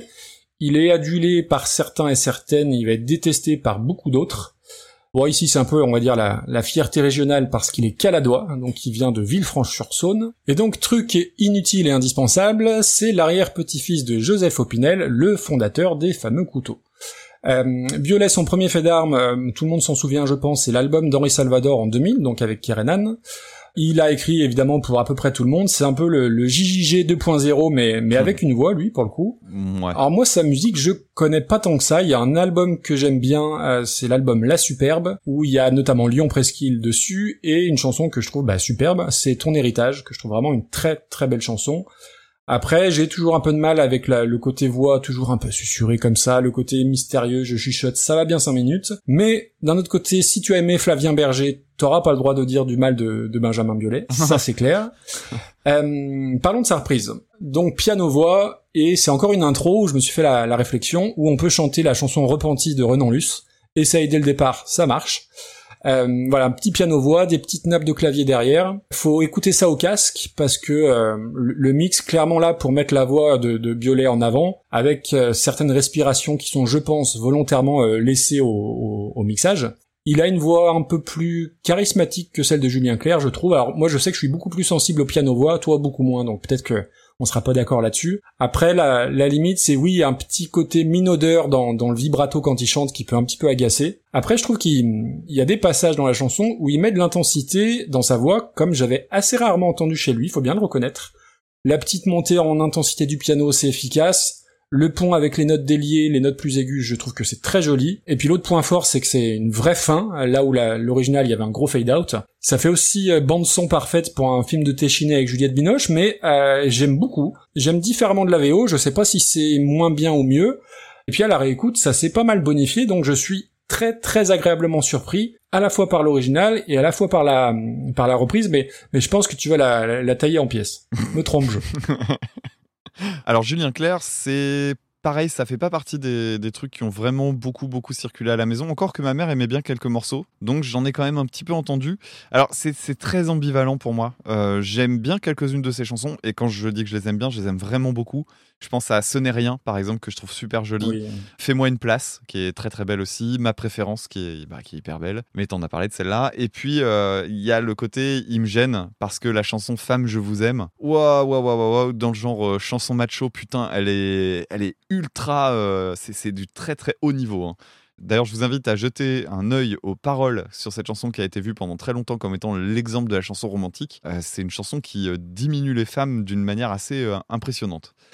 Il est connu essentiellement pour son gros trémolo, son gros vibrato, euh, qu'on aime ou qu'on déteste, mais ça fait partie de sa palette et c'est vraiment le Oui. truc qui, qui fonctionne chez lui. Et c'est pas la, c'est pas la seule chose qui marche, parce que souvent on le réduit à ça, mais en fait, avant toute chose, il a juste un très joli timbre de voix. Oui, c'est vrai. Euh, moi, j'ai- j'aime beaucoup le timbre de sa voix, même quand il parle, tout simplement. Et son trémolo, ben moi, ça me dérange pas tant que ça, finalement. Alors la chanson, euh, effectivement, t'en as parlé, euh, c'est fait pour France Gall, mais ce qui me fait marrer dans ce genre d'exercice, c'est que c'est une chanson écrite pour France Gall, un peu pour la récupérer, machin, tout ça, parce qu'elle venait de le quitter, blablabla. Mais c'est pas écrit par lui. Et c'est- Oui, je trouve ça oui, toujours absurde. Oh là là, qu'est-ce que je suis dégoûté, vraiment. Reviens, reviens-moi. J'ai un copain qui écrit une chanson pour toi. C'est- incroyable. Mais Étienne Rodagil, euh, un jour, il faudrait que je me penche vraiment sur son cas parce que le, il, il a écrit euh, un nombre incalculable de chansons. Tu as parlé de l'arrangement. L'arrangement, il est hyper, hyper riche. Euh, J'étais impressionné. Alors oui, effectivement, guitare au bottleneck, il y a des cordes, il y a des percussions, il y a de l'accordéon. C'est impressionnant et c'est marrant que tu dises euh, qu'il avait euh, bossé sur l'album de Renault, La Belle de Mai. Donc j'ai regardé. Alors apparemment, il a contribué aux paroles, mais j'ai pas trouvé les, les pistes en question. Par contre, il a travaillé pour les musiques. Alors pour les musiques, il a fait, pas de bol pour le coup, euh, les, des chansons que j'aime pas, puisqu'il a fait Adios Zapata que j'aime pas vraiment, Le sirop de la rue que je trouve pas excellente, mais surtout il a fait euh, C'est quand qu'on va où, qui est quand même une des plus jolies de l'album. Et je suis très surpris, euh, je vérifie quand même, j'ai pas envie de dire une bêtise. Il a pas bossé sur Le petit chat est mort, mais je trouve que dans l'arrangement de la chanson Souffrir par toi n'est pas souffrir, il y a un petit côté qui rappelle les instrumentaux de Renault, comme bah, justement Le petit chat est mort. Et effectivement, j'avais noté aussi le fade out. Alors quand il s'agit de Biolay, par contre, euh, bah, j'ai pas vraiment d'avis sur le bonhomme parce que j'ai jamais écouté, j'ai jamais été attiré par lui en fait. Je connais sa voix grave, je connais son côté euh, blasé, euh, un peu cynique. Alors son côté blasé cynique, ça m'attire un peu parce qu'il est quand même plutôt sympathique en interview, mais je, je bloque par son aspect euh, chanteur français Saint-Germain-des-Prés branchouille. Ah bah oui. Le côté ouais je me permets d'être cynique parce que de toute façon je plane tellement au-dessus de tout le monde qui ça bof quoi et en même temps ben quand je vois des interviews je trouve plutôt euh, il a il a il a de l'esprit quoi donc il est attirant euh, bref j'ai jamais eu vraiment le courage d'y aller donc euh, tu parlais de quelques morceaux quelques albums enfin pourquoi pas je verrai pour voir si ça me tente L'album d'où est tiré ce morceau-là, c'est un album qu'il a fait avec Melville Poupeau. Pour un spectacle, j'ai regardé, je suis tombé juste sur un reportage France 3. C'était un truc euh, façon dandy qui mélangeait des titres originaux et les reprises. Donc tu parlais d'Henri Salvador, il y a des reprises d'Henri Salvador. Alors la première impression que j'ai eue en écoutant la chanson, c'est euh, trémolo beaucoup trop prononcé. Bah, parce qu'en fait, il sort de la note. Alors je vais faire un petit point un peu technique, c'est un peu con, mais quand tu fais un trémolo, tu fais vari- varier ton flux d'air et tu peux aussi faire varier ta note. C'est-à-dire que tu vas la faire bouger un tout petit peu plus haut que ce qu'elle est ou un petit peu plus bas. Et lui, en fait, la façon qu'il a de le faire, je sais pas si c'est une question euh, d'amplitude, euh, mais ça, ça descend trop bas et en fait, moi, ça ça- j'ai l'impression d'entendre des fausses notes. Et puis le deuxième truc qui m'embête et vraiment qui, ben non, je- qui, qui m'emmerde carrément, c'est euh, le- l'aspect ASMR, les bruits de bouche. Alors tu parlais des- du fait qu'on l'entendait respirer, on l'entend pas que respirer. Ouais, mais cl- clairement, il y a quand même un moment, on sait ce qu'il a bouffé à midi. hein. parce que à 3 minutes 15, la vache. Euh, alors, il chante juste devant la capsule pour donner un effet de proximité, donc c'est vraiment un effet de style, mais il y a quand même deux trois endroits, faut couper quoi. ça m'a pas dérangé. Bah, tu réécouteras à 3 minutes 15 et quand tu le sauras, bah, tu pourras plus ne Je pas l'entendre. 3 minutes 15. Voilà. De toute façon, je l'aurais mis dans l'extrait, puisque... puisque je suis un salopard. Sinon, pour l'exercice de reprise, bah, c'est hyper simpliste. hein. Le piano-voix avec les accords basiques, euh, ça vire l'intérêt de l'instrumental que je trouvais vraiment super. Le texte lui-même était joli, donc on reste là-dessus, mais je suis pas touché plus que ça par l'interprétation. Donc pour moi, c'est basique et pas hyper intéressant. Bien, bien, bien. Et il voit ça où alors? Parce que moi, euh, moi, c'est milieu. Alors, euh, je suis sur Word cette fois-ci, donc j'ai mis des couleurs. Ouais. Donc j'ai mis du, euh, du orange clair. Ce qui veut dire Voilà. Ce qui veut dire milieu bas. milieu bas. Donc le milieu, on va dire que c'est la 90e place. If I Needed You, oh, putain, faut que ça tombe sur ce nom de groupe, The Broken Circle Breakdown Bluegrass. Pour toi, c'est en dessous. Je me souviens plus. Ah bah voilà. C'était la chanson qui était dans le film Oui, c'est ça oui, oui. Ah ouais, c'est en dessous. Ouais. Ouais, c'est quand même au-dessus des Smashing Pumpkins. Landslide, la reprise des, des C'est pas difficile d'aller au-dessus de, des Smashing Pumpkins. C'est au-dessus de Everybody Hurts des Corrs. Là, on arrive à un On sujet arrive à ton plafond. Ouais. T'en euh, t'en es à quelle place là du coup? La 91e. Ah oui, il y a Hush des Kula Shakers. Pour moi, si tu veux, on la met ça. entre Hush et Everybody Hurts. Oui. Allez. C'est très bien. Attends, il n'y a pas besoin de négociation ce soir, enfin, pas tout de suite. Donc ça nous fait une 92e place. Ce qui est pas trop mal pour euh, de la Ce qui- chanson ce qui est- française. ouais, ce qui est pas trop mal. Et merci Raphaël, parce que moi, pour le coup, j'ai j'ai découvert une euh, la VO. Tu, tu la connaissais, la, la chanson, l'original? Pas du Pas tout? du tout. Et ça me donne envie de bah, cool. d'aller chercher des petits morceaux un peu moins connus de Mm. temps en temps de ces artistes-là. Et du coup, tu penses savoir euh, mon, mon pins? On l'a pas fait ce coup-ci. Ah oui, c'est vrai, on avait dit de Ouais, faire ça. oublié. Alors, bah, c'est pas grave, on peut le faire en plein milieu de l'émission. Je vais regarder quel est ton pins et je vais m'exprimer. Tu t'éloignes de- du truc? Allez. Je pense que le pins de Maxime sera Have a Cigar, qui est une reprise de Pink Floyd par Primus, parce que Pink Floyd et parce que moi j'aime beaucoup Primus. Voilà, c'est mon pronostic. On verra si c'est ça ou pas. Allô, allô? C'est bon? Oui, c'est bon. Ok. On va parler maintenant de You Never Can Tell, chanson de Chuck Berry en 1964, reprise par Elise Legros en 2018. The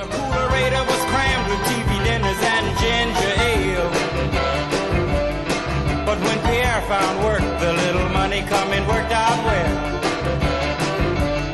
C'est la vie, say the old folks. Goes to show you never can tell. They had a hi-fi phone, oh boy, did they let it blast.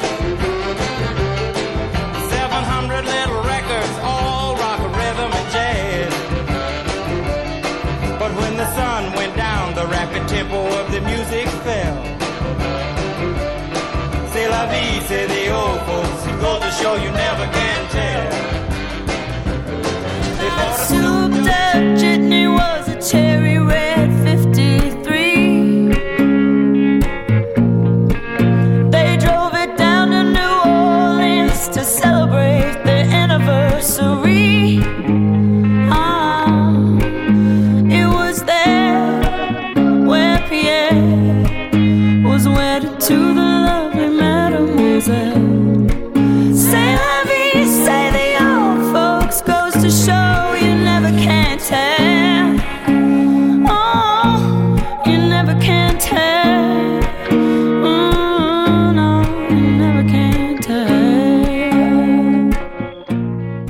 Donc c'est Chris M qui nous envoie You Never Can Tell par Chuck Berry en 64, reprise par Elise Le Gros, Le Gros, Le Gros, ça aussi c'est dur à dire, en 2018. Tu parles très mal anglais. Ah oui, c'est mais non, le, le W, j'ai un, peu- j'ai un, peu de mal. Le W, le TH, euh, le K globalement. euh, Non, franchement, franchement, tu fais de mieux en mieux. mais j'essaie de j'essaie de faire un effort, figure-toi. Bref, Euh, donc Chuck Berry, euh, bon, tout le monde connaît de nom parce que c'est un des pionniers du rock and roll. Euh, je connais pas tant que ça, je dois je dois bien le confesser. Autant euh, je fais souvent le vieux boomer à écouter des, des vieux trucs des années 70, autant j'ai jamais trop gratté outre mesure les bah tout ce qui est Chuck Berry, Little Richard, tous ces gens-là. Euh, mais je sais que c'est l'influence majeure de tous les guitaristes des années 70 quasiment. Mhm. Euh, c'est lui qui a hum, inventé le duck walk, donc cette façon de Eh oui. marcher avec la guitare euh, sur un pied euh, popularisé par Angus Young ensuite. Il a une histoire lui aussi très rocambolesque. Sa vie est une fresque entre frasques et problèmes de fric avec le fisc. Petite euh, pensée à Manu de Tartine ta culture qui fait des intros avec que des petites allitérations comme ça. Et moi j'y arrive pas à faire ça sur plus d'une phrase. Euh, bon, Chuck Berry, il a quelques bonnes grosses casserolettes aussi. Oui. Alors après, moi je connais ses plus grands tubes, mais c'est à peu près tout. Et en fait, je les connais, bah tu parlais des pubs tout à l'heure. Moi je les connais grâce au film. Évidemment Johnny B. Good dans euh, Retour vers le futur et You Never Can Tell dans Pulp Fiction. Bien entendu. Euh, donc euh, je pense qu'elle est indissociable du film. Donc la chanson You Never Can Tell, c'est une chanson donc qui serait sur le mariage et qui a été écrite et composée euh, par Chuck Berry durant son séjour en prison. Alors je sais pas s'il faut y voir un lien, hein, je vous laisserai juge euh, du, du lien de cause à effet. Pour moi en tout cas c'est une chanson qui est indissociable de la scène de Vincent Vega et Mia Wallace qui dansent, c'est trop la classe. Et je pense que j'avais jamais écouté la, la chanson autrement que par ce biais-là. Donc du coup c'était assez nouveau, donc j'ai écouté au... avec des écouteurs. Et le premier truc qui marche de suite, et j'y suis très sensible, c'est la, la spatialisation euh, droite-gauche. Donc t'as le piano à droite et la batterie à gauche au tout départ, je crois. Mhm. T'as les petits cuivres super classe. Enfin vraiment, c'est fran- franchement ça le fait, ça, ça fonctionne tout de suite. Et puis alors peut-être que ça, ça, y a que moi, tu me diras, mais j'ai toujours eu un, un petit kink quand il y a des artistes anglo-saxons qui chantent un mot ou un bout de phrase en français dans leur chanson. Ah oui. Euh, Michel des Beatles, euh, Let Me Entertain You de Queen ou euh, Bittersweet de Marillion. Je, c'est assez rare qu'on cite Marillion, donc j'en Pas parle. tout le monde de Megadeth. Ah ouais, bah non, euh, Megadeth j'aime pas, donc ça, ça, ça, ça marche pas en l'occurrence. Mais voilà, ça, c'est, c'est un truc que j'aime toujours. Et là, bah voilà, c'est truffé de, de ce truc-là. Et c'est très classe, la petite partie de piano très swing. euh, je trouve ça vraiment euh, vraiment chouette quoi. C'est 2 minutes 40 et, et, et ça fonctionne très très bien. Et le truc rigolo, c'est que ça m'a rappelé l'autre chanson phare de Pulp Fiction, donc euh, Miss Irlou, là, je sais pas si on dit comme ça, par Dick Dale. Et je sais pas si tu te souviens, on devait en la traiter dans notre tout premier épisode, Miss Irlou de par Dick Dale, et je sais plus pour quelle raison on l'avait écarté. Et du coup, bah voilà, ça m'a fait penser à nos à nos tout débuts quoi. Oh. Donc bref, voilà pour euh, pour You Never Can Tell. Mais je, pas, moi. je, bah, c'est ce que j'allais te demander, tu t'en souviens absolument pas. Et donc, on passe à Elise LeGros, donc chanteuse canadienne qui était pour moi inconnue au bataillon. Et souvent, j'écoute et ensuite je fais des recherches. Là, j'ai d'abord fait mes recherches et quand j'ai regardé sur Spotify, il y a quand même euh, 550 000 followers. Donc je dis bon, ok, ça a l'air d'être quand même relativement connu. Euh, sa première chanson, c'est 8 millions d'écoutes, donc dis ah ouais, quand même, je suis passé à côté d'un truc. Et en plus, j'ai vu en, en dessous, quand tu scrolles en bas, qu'elle apparaissait dans, dans une playlist Ultimate Covers. Et quand tu regardes la playlist des, de, de, de ces covers-là, t'as que du très bon. T'as Fiona Apple qui reprend les Beatles, t'as euh, Johnny Cash, t'as Rage Against the Machine, Al J et Jeff Buckley. Donc forcément, je me suis dit, ça va être très bon, je vais prendre une claque, ça va être énorme, ça va être mon pins, voilà, voilà. D'ailleurs, petit aparté, c'est vraiment super agréable d'écouter un truc sans savoir du tout ce que tu vas écouter, sans savoir ni le style, ni d'où elle vient, ni ce qu'elle fait. C'est un truc que j'aime bien. Alors c'est assez rare que ça le fasse maintenant avec les avec les, les films parce que tu arrives toujours à avoir une bande annonce, une image ou quoi que ce soit. Mais la dernière fois que ça me l'a fait, euh, c'est Parasite. On a lancé Parasite Mm. parce que bah tout le monde en parlait, mais je n'avais vu vraiment, j'avais vu aucune image si ce n'est l'affiche. Et euh, bah voilà, on avait adoré. C'est un, un super film. Et voilà. Tes coup, enfants aussi euh, oui, bien sûr. Et puis euh, mes enfants, je leur ai montré un autre clip aussi aujourd'hui, mais on en reparlera.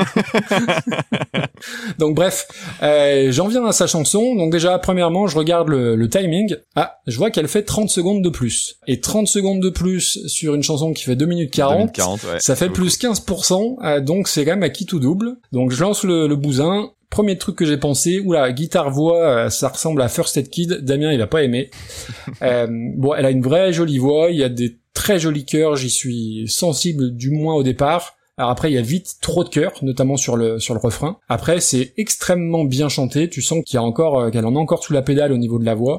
Grosse vibe Lady Gaga. C'est une chanson qui aurait été dans le film Star Is Born que ça m'aurait pas surpris. Alors, je, je suis un peu méprisant parce que je l'ai même pas vu le film, mais ça, ça m'a, enfin pour le coup, j'ai vu la bande annonce et, et, et ça match complètement. Musicalement, c'est c'est super propre, mais c'est j'ai trouvé ça lisse et aseptisé et je me suis franchement ennuyé. Et puis surtout le le, le bémol qui est rédhibitoire, c'est qu'hormis le texte, il y a rien en commun avec la VO. D'ailleurs, la, Chris M qui nous a euh, envoyé ça, je crois qu'il avait noté sa liste sans les paroles, tu tu reconnais pas. Hmm. Et là, moi, j'ai rien retrouvé du de la chanson originale, euh, si ce n'est le c'est la vie. Il y a rien qui te raccroche à la version de Chuck Berry. Et ça, pour moi, c'est euh, bah pour moi, c'est rédhibitoire. D'accord. Je suis chiant, hein, je, je- je suis un vieux un vieux con. mais- Ouais, tu râles beaucoup là. Bah ouais, Ouais. ouais. Écoute. Oh là là. Alors Chuck Berry de mon côté, euh, j'ai toujours connu parce que bah parce que papa fan d'ACDC. Donc euh, Eh oui. évidemment euh, Chuck Berry, t'as as un best-of à la maison qui tourne régulièrement et donc les grands classiques, je les connais depuis que je suis assez petit. Et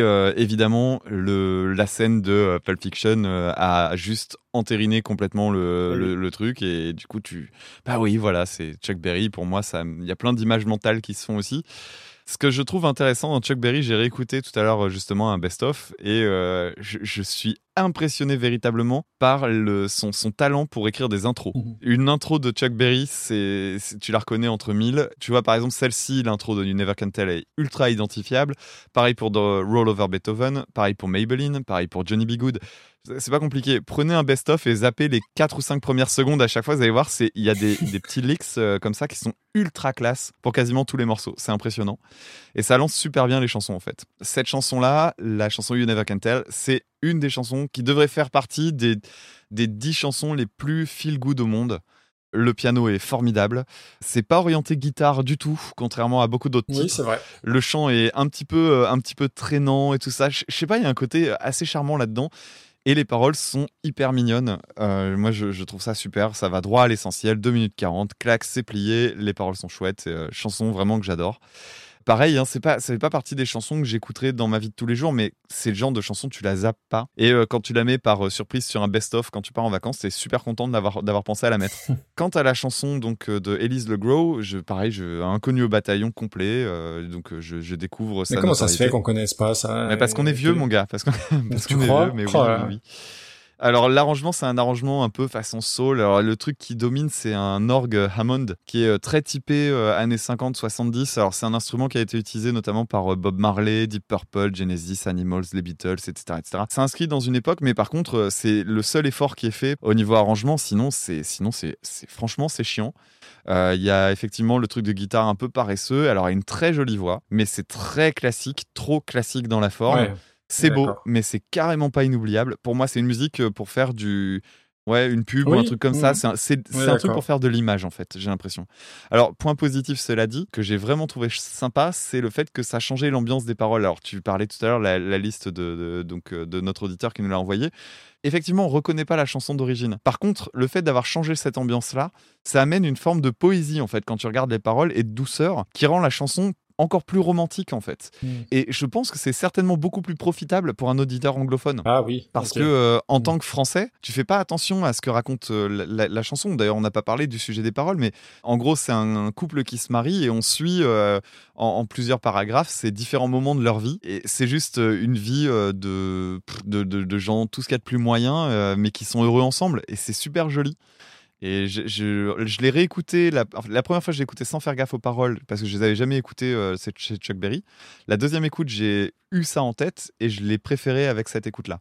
Petite réflexion euh, par rapport à- aux paroles auxquelles on fait rarement attention, toi et moi d'ailleurs. C'est vrai, tu as raison. Euh, Mais c'est pas en ouf. gros, euh, c'est pas ouf. Non. Par rapport à celle qu'on vient de classer, pour moi, c'est en dessous. Donc c'est quelle couleur là sur ton petit Alors c'était euh, c'était vert clair, mais euh, je Oula. le remettrais euh, orange très clair. euh, c'est la frontière entre les deux là en fait. Ok. Mais je la mettrais en dessous de celle qu'on a classée tout à l'heure. Alors après, il y a rien de honteux non plus, hein, mais euh, Non, mais c'est pas mémorable. c'est pas mémorable. Pour moi, on est aux deux alentours de la la 130e place. Ah ouais, c'est bas. C'est bas? Tu vois ça plus haut, je sais pas. Euh, Euh, Ouais, en, en- ah bah remarque que Après, Kicker euh, the Jams était pas très très loin.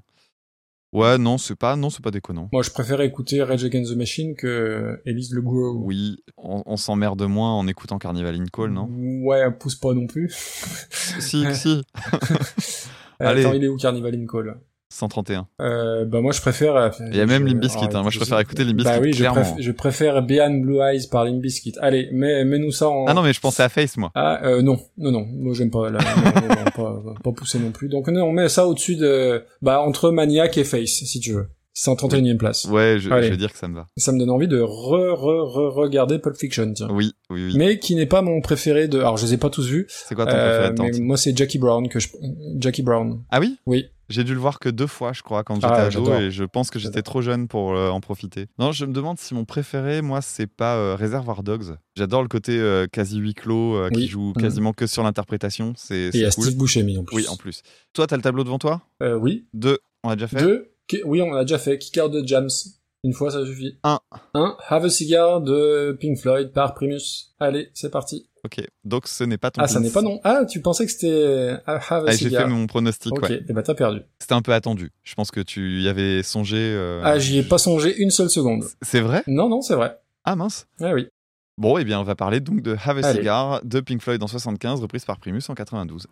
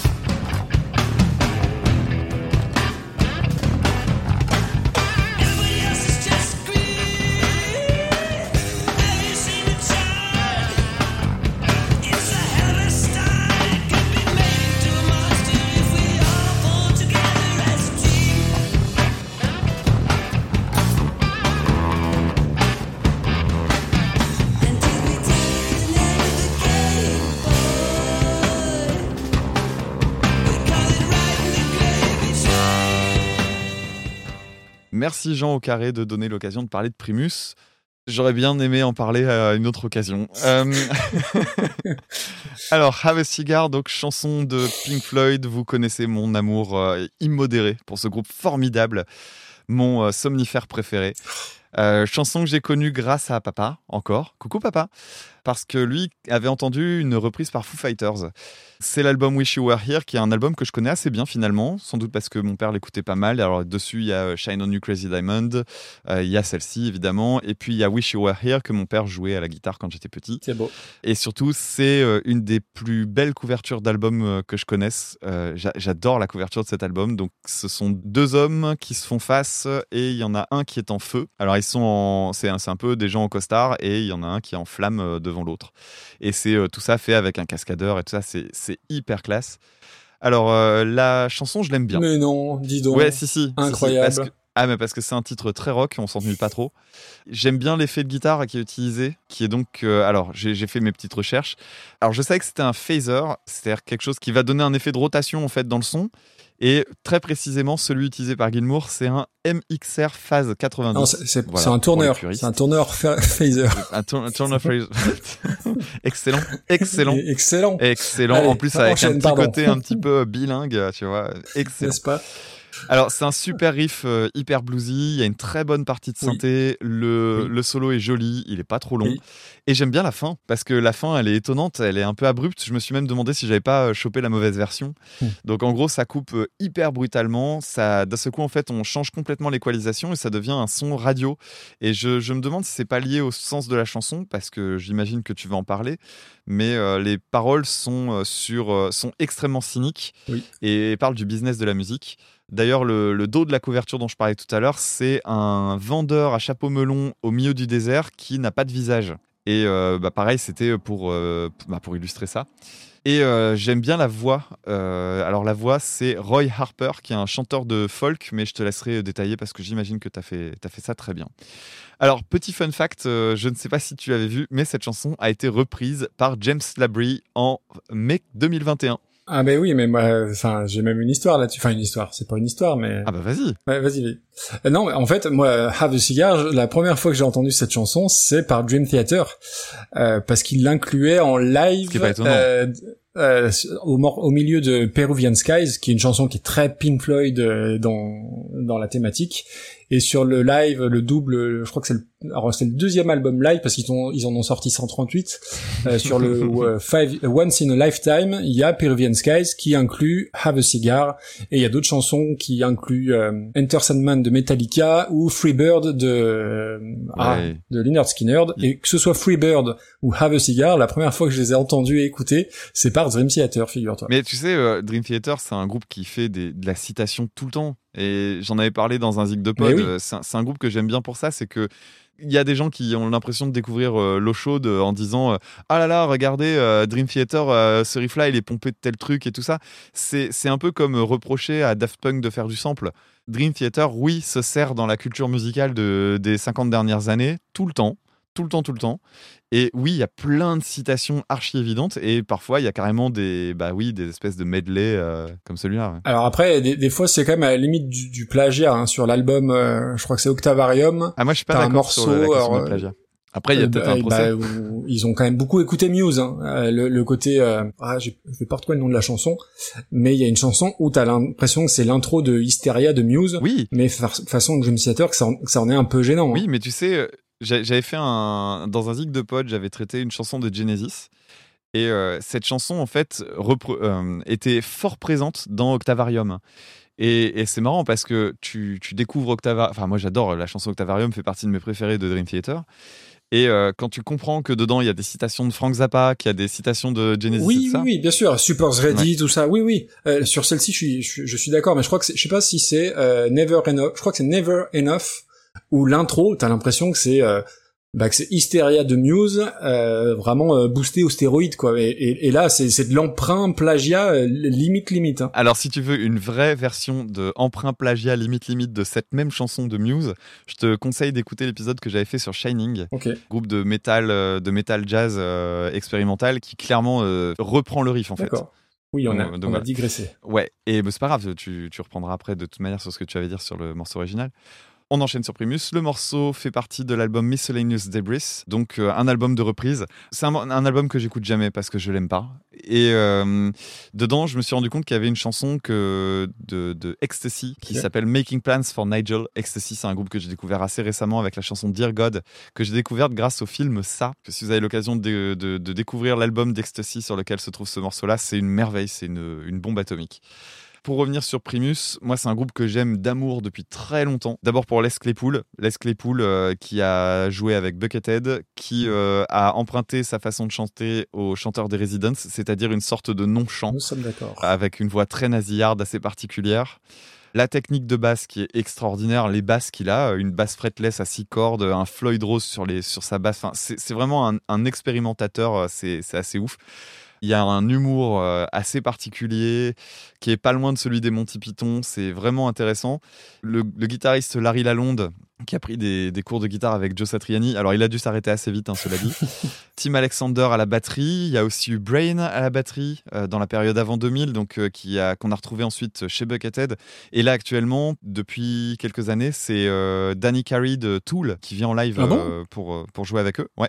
Oui, parce que le, le batteur a- le batteur a des problèmes de santé, donc c'est Danny Carey qui gère.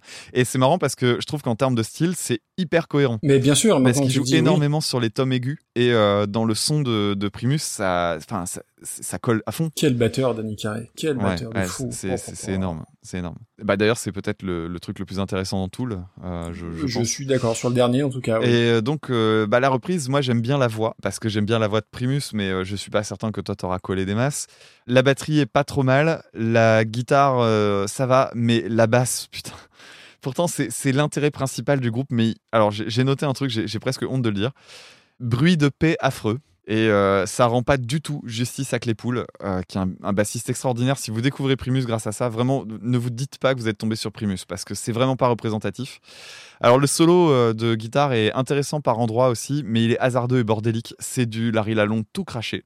T'as des espèces d'éclairs de génie dans ces trucs, et en même temps, des fois, tu dis, ouais, mais écris-le à la limite, garde les bonnes idées, fais un peu le tri. Et pour l'anecdote, euh, j'avais vu Primus en live en 2012. Même année d'ailleurs que le live où j'avais vu Anthrax. Alors c'est pas dans le même contexte, hein. et je n'ai gardé absolument aucun souvenir de ce Mince. groupe. Mais Ouais, aucun. bon Et pourtant, c'est un groupe que j'aime d'amour. Et c'est peut-être une de mes plus grosses euh, déceptions de concert avec R, que j'avais vu, que j'avais vraiment pas aimé non plus.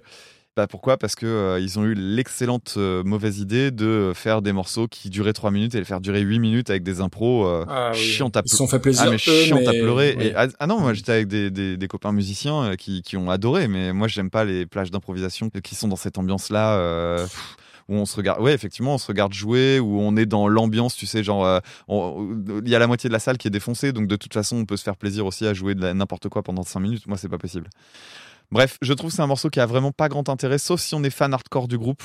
Et puis en plus de ça, euh, il y, a un- il y a un fade out, euh, alors que la chanson originale avait une petite fin originale, donc euh, ouais, c'est- j'ai pas grand chose à dire. Ouais, quoi. il pique hein, le, le fade out de, de Primus. Bah, en même temps, ils ont plus rien à raconter, et donc du coup, ils, ils font de la boucle. C'est exactement le truc du concert dont je te parlais il y a deux minutes. Ok. quoi. Eh bien, moi, je vais remercier Jean au carré de me permettre de parler de Pink Floyd. Et ça, ça fait, ça fait toujours plaisir. S'est jamais arrivé. Et puis avec ces conneries, bah, ça fait très longtemps que j'avais pas écouté Pink Floyd, donc du coup c'est cool. Et en réécoutant Pink Floyd, je comprends toujours pas tes réticences parce que euh, ils ont le, le souci du détail des enregistrements, euh, voilà, euh, à la mesure près, des arrangements, du fignolage. Enfin, ils sont capables de refaire une prise de son mille fois pour avoir le petit détail qui tue. Donc euh, dans la, comment dire, dans le, ouais, dans le souci du détail, c'est quelque chose qui devrait te parler, mais bon, C'est les compos euh, qui me plaisent. Après, c'est bah voilà, c'est il y a du déchet hein, aussi compte tenu de leur longévité et de leurs différentes euh, périodes. Euh, moi, on en a déjà parlé, mais la période Sid Barrett, Sid Barrett de shit, je n'aime pas non plus et ça n'a pas de rapport direct. Mais moi, je suis Team Gilmour à 200%. Voilà, donc Have a Cigar, j'ai dit comment je l'avais découvert grâce à Dream Theater et donc elle est sur Wish You Were Here, qui est entre donc Dark Side of the Moon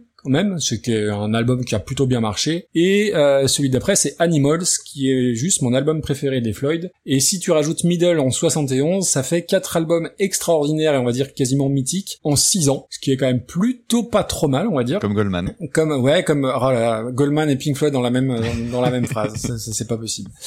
Et euh, donc tu as parlé de Roy Harper et effectivement euh, c'est le premier titre de Pink Floyd qui est chanté par un musicien extérieur au groupe. Et euh, la deuxième fois ça sera Claire Torrey sur The Wedging in the Sky. Et en fait Waters et Gilmour avaient tenté de la chanter. Je pense qu'il existe des, versions dispo à droite à gauche mais ça marchait pas trop. Ils trouvaient que c'était pas que c'était pas top.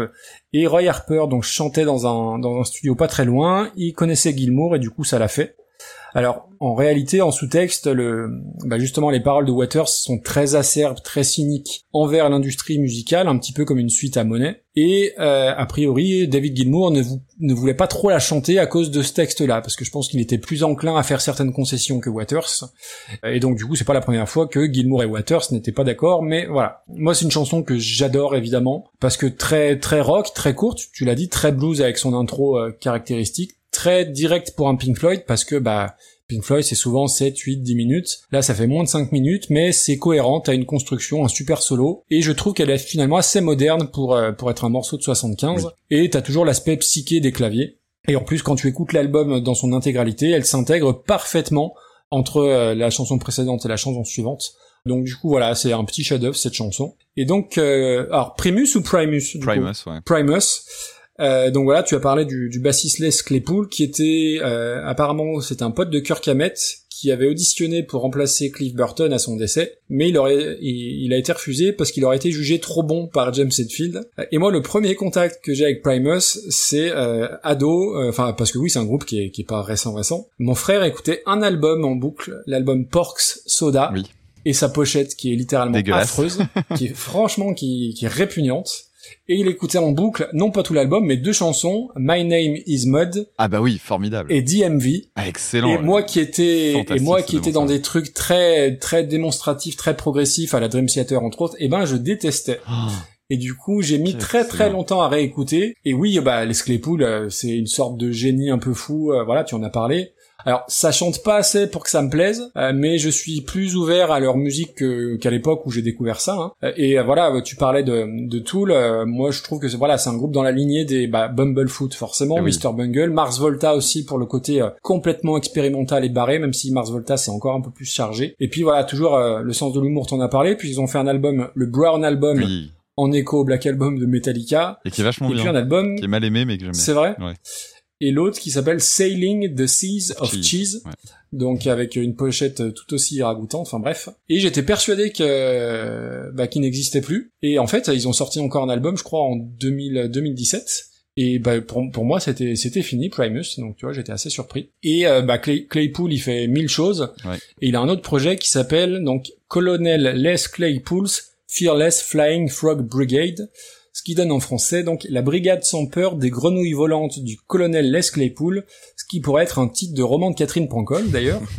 Et il a aussi un truc que moi que j'aime beaucoup, c'est The Claypool Lennon Delirium Oui. avec donc Sean Lennon, le demi-frère de Julian Lennon et le fils de John Lennon, et c'est plutôt très sympa. Et la reprise, euh, je pensais que je la connaissais, mais en fait je suis pas certain. Tu as parlé de Michelanus Debris et sa pochette qui est absolument mais hideuse, encore pire que celle de Pork Soda. Et ben moi j'aime bien. Euh, J'adore le, le son de batterie très 90s qui claque bien Oui. là avec cette, cette résonance euh, parfaite. Un peu à la néo-metal hein, quelque part, au niveau du son de batterie, hein, j'entends. Comme souvent avec euh, Primus, ça mériterait une meilleure production euh, globalement. Tu sens que ils perdent pas trop de temps sur la prod et les arrangements, c'est pas c'est pas trop leur truc. Ça chante pas, c'est un peu ma limite, c'est un peu comme les Melvins, mais je suis plus client peut-être de Primus que les Melvins. Après, un truc euh, qui est à noter, c'est rare du coup, mais c'est agréable que parfois ça soit la guitare qui soit l'instrument d'accompagnement, d'accompagnement pardon, Ah oui. et pas la basse. Bah c'est toute l'originalité du truc. Après, tu parlais des des, des, du- du- des bruits de paix de la basse. Et ben écoute, moi j'aime bien les bruits de paix parce que j'ai bien aimé, j'ai bien, j'ai bien aimé ce, ce morceau. Je suis moins fan du petit passage après le solo. Dommage qu'il y ait ce fade out parce que t'as une sorte de, les, euh, parce que t'as 20 secondes en plus par rapport à l'original. C'est une espèce de jam basse batterie que moi je trouve très sympa et euh, bah, je te trouve très sévère. Euh, moi j'ai vraiment, j'ai vraiment kiffé quoi. Je connais tellement bien Primus quand j'entends ça, je me Bah dis oui, je pense que c'est ça en pas fait. bien par rapport à ce qu'ils produisent habituellement. Ah ouais, c'est donc. un peu le même effet que m'a laissé finalement Rage Against the Machine tout à l'heure en fait. Bah pour moi j'ai presque envie de mettre ça au-dessus de Rage Against the Machine. Bah oui, moi je préfère Primus. Attends, on tu me feras plus écouter du Primus que du Rage Against the Machine. Ah oui, on était 122e, on était loin. Oh, on va on va remonter ça parce qu'on n'a pas putain, on a on a que des on n'a pas dépassé la la 69e place. Il y a du Pink Floyd, euh, il y a du Pink Floyd repris en 98e position par Sister Sisters. Ah bah Primus c'est au-dessus pour moi. Eh ben écoute, on va les Entre mettre. ça et et Violet. Ouais, c'est à peu près là que je regardais. Mais les au-dessus de chansons d'occasion, au-dessus de ma Benz. Donc ça nous fait une 95e place, enfin si ça te va, hein, bien évidemment. Oui. Donc on est entre Landslide par les Smashing Pumpkins et ma Benz par chanson d'occasion. On continue avec euh, la chanson numéro 6 dans notre playlist, à savoir Oxygène Part 4, reprise sous le simple titre Oxygène. Donc chanson de Jean-Michel Jarre en 76, reprise par un certain Pierre J en 2021.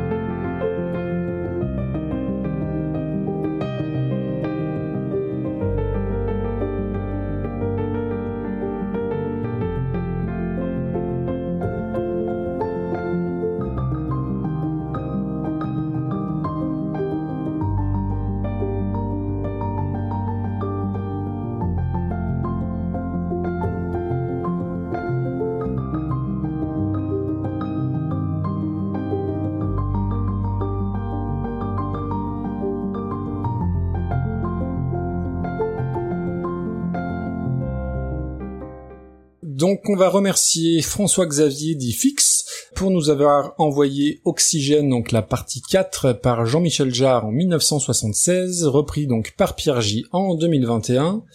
Et ben moi je suis nul en JMJ, alors euh, aussi bien les, les journées mondiales de la jeunesse que Jean-Michel Jarre.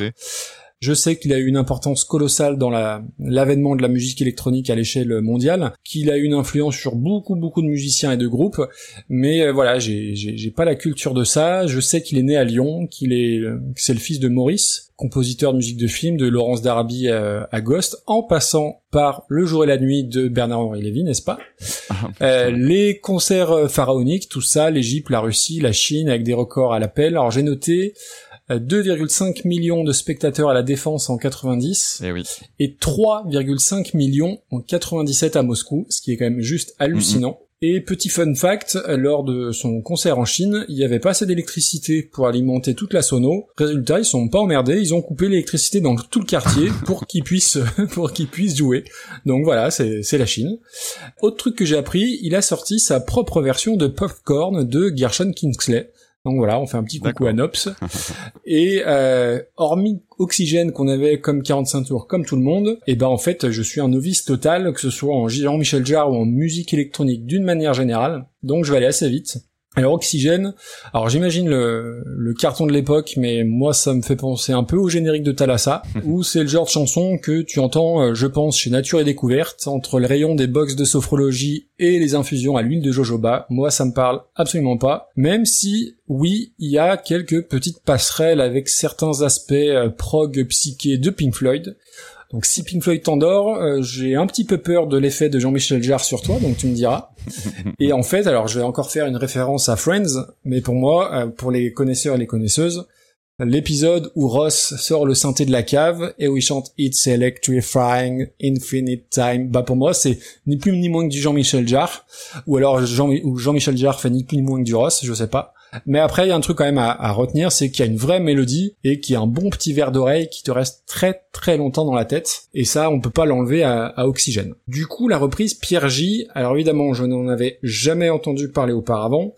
8317 auditeurs sur Spotify, donc euh, il est quand même euh, relativement confidentiel. Alors après, le, le nombre d'auditeurs, attention, c'est pas toujours gage de qualité. Hein. Le collectif métissé, c'est 300 000 suiveurs sur Spotify, donc faut pas du tout se fier à ça. Dont nous, évidemment. Donc voilà. Je rate pas une Euh, sortie euh, d'une nouvelle reprise de Pierre Bachelet. N'est-ce pas?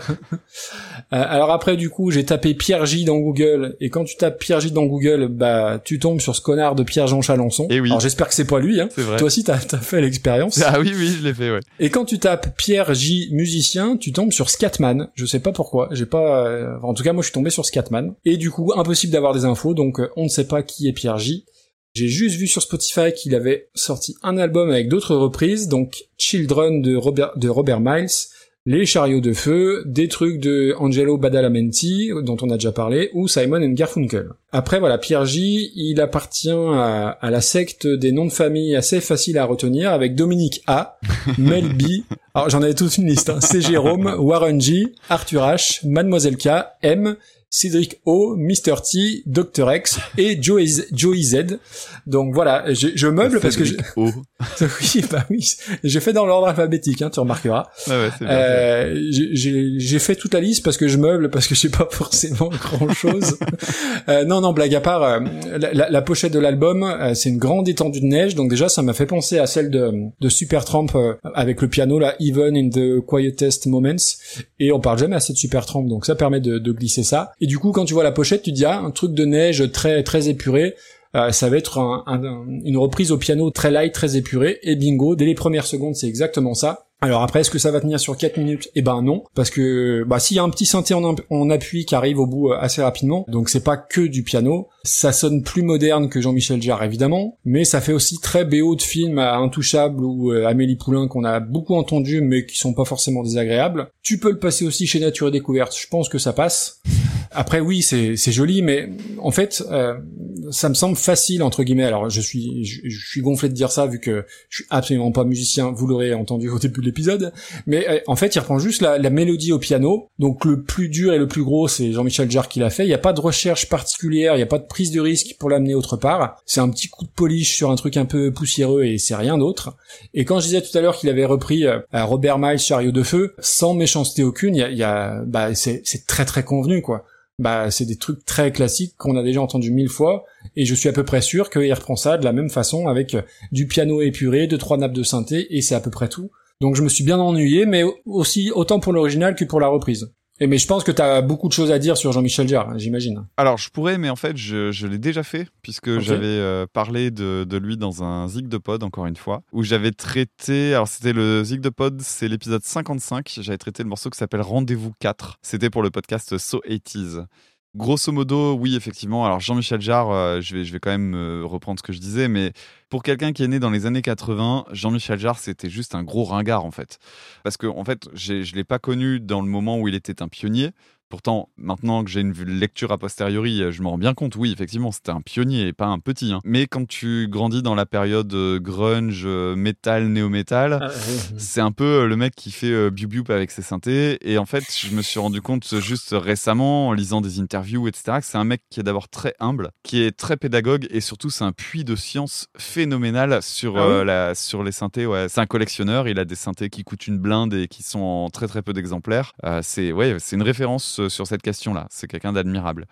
Alors, tu parlais des, des, des- des trucs qui restent connus de lui. Il y a une chose que tu n'as pas citée, c'est l'habillage sonore de France Info. Tout ce qui est euh, habillage sonore de France Info, c'est euh, fait par Jean-Michel Ah d'accord, Ouais. ok. Alors, la mélodie de la chanson Oxygène, c'est un morceau que je connaissais quand j'étais petit.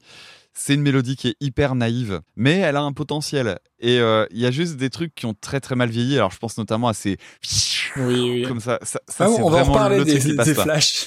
Et, mais sinon, euh, la boucle en elle-même, elle est, elle est assez basique, pas désagréable. Alors notamment, j'aime bien moi la deuxième partie quand t'as un deuxième synthé un peu plus métallique qui joue une deuxième mélodie.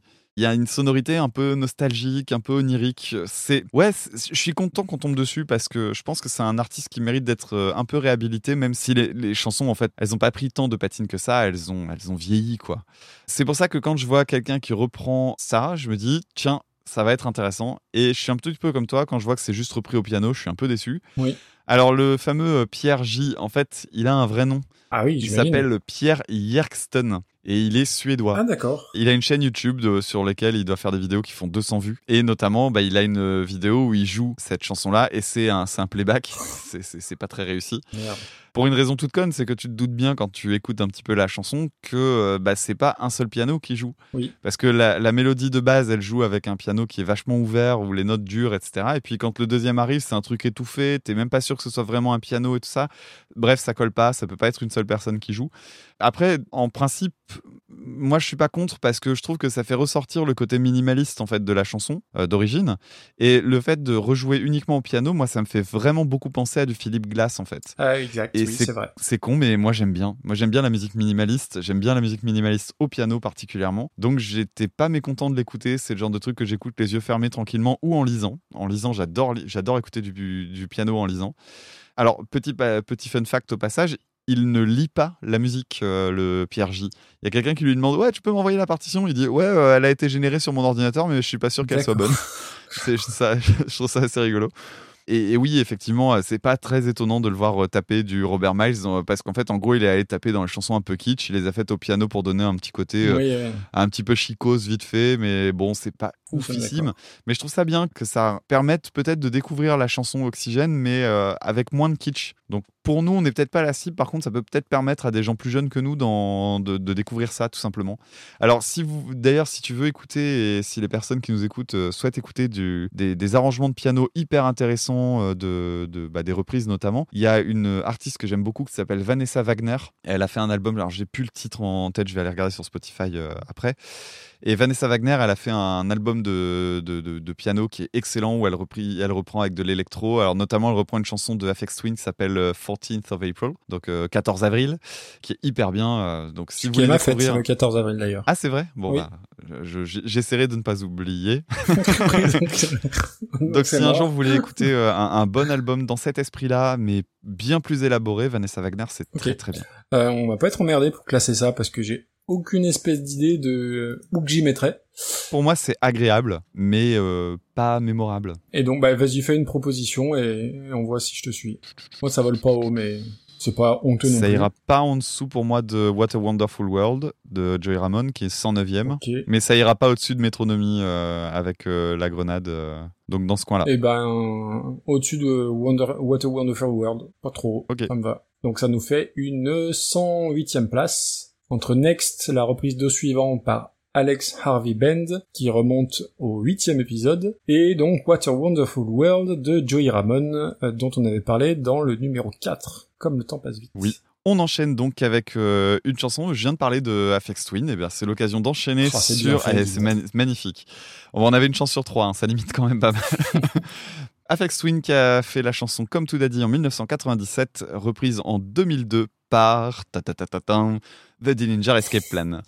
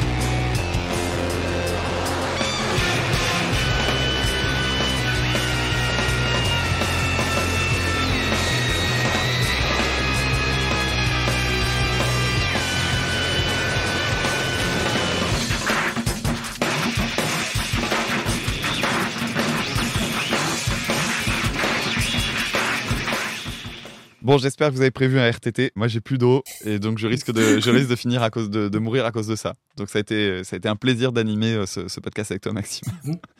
Alors, comme tout a dit, donc chanson de Afex Twin. Bon, bah, vous l'avez entendu, hein, quelque chose d'hyper agressif en fait, avec un gros beat jungle, donc euh, c'est-à-dire euh, un jeu de, de batterie finalement, hyper rapide, super saccadé. En gros, pour moi, ce morceau-là, c'est du métal électronique. C'est vraiment comme ça que je le vois. C'est une ambiance hyper oppressante. Les paroles et le hurlement sont terrifiants. Ah oui, ça. Voilà, c'est pour ça que je te disais, il faut que tu fasses écouter, il faut que tu montres le clip à tes enfants. Je vais parler du clip après.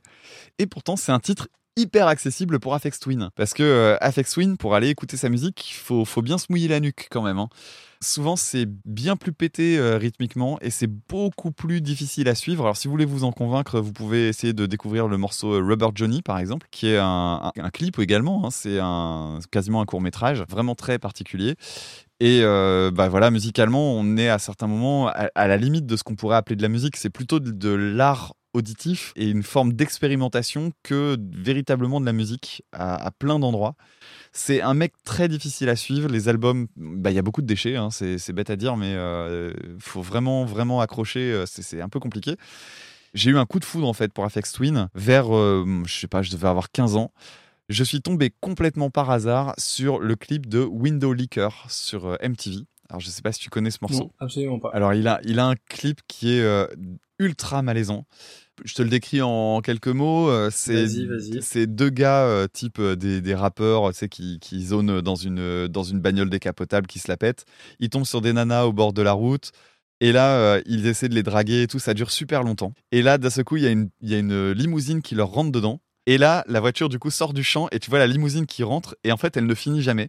Donc ça dure pendant hyper longtemps. Et à la fin, la fenêtre s'ouvre et tu vois Afex Twin tel que les fans d'Afex Twin le connaissent, c'est-à-dire un visage complètement déformé, assez flippant, vraiment. Et le clip devient un truc ultra malsain où euh, les visages des femmes changent, leur corps change. C'est un peu, elles sont un peu présentées comme des bimbos et tout. Un- franchement, c'est, ça fait truc sexiste et tout. Et en fait, au fur et à mesure, tu te rends compte que c'est pas le sujet. C'est fait pour être un truc qui te met mal à l'aise et qui fait que tu te dis, mais qu'est-ce que je regarde?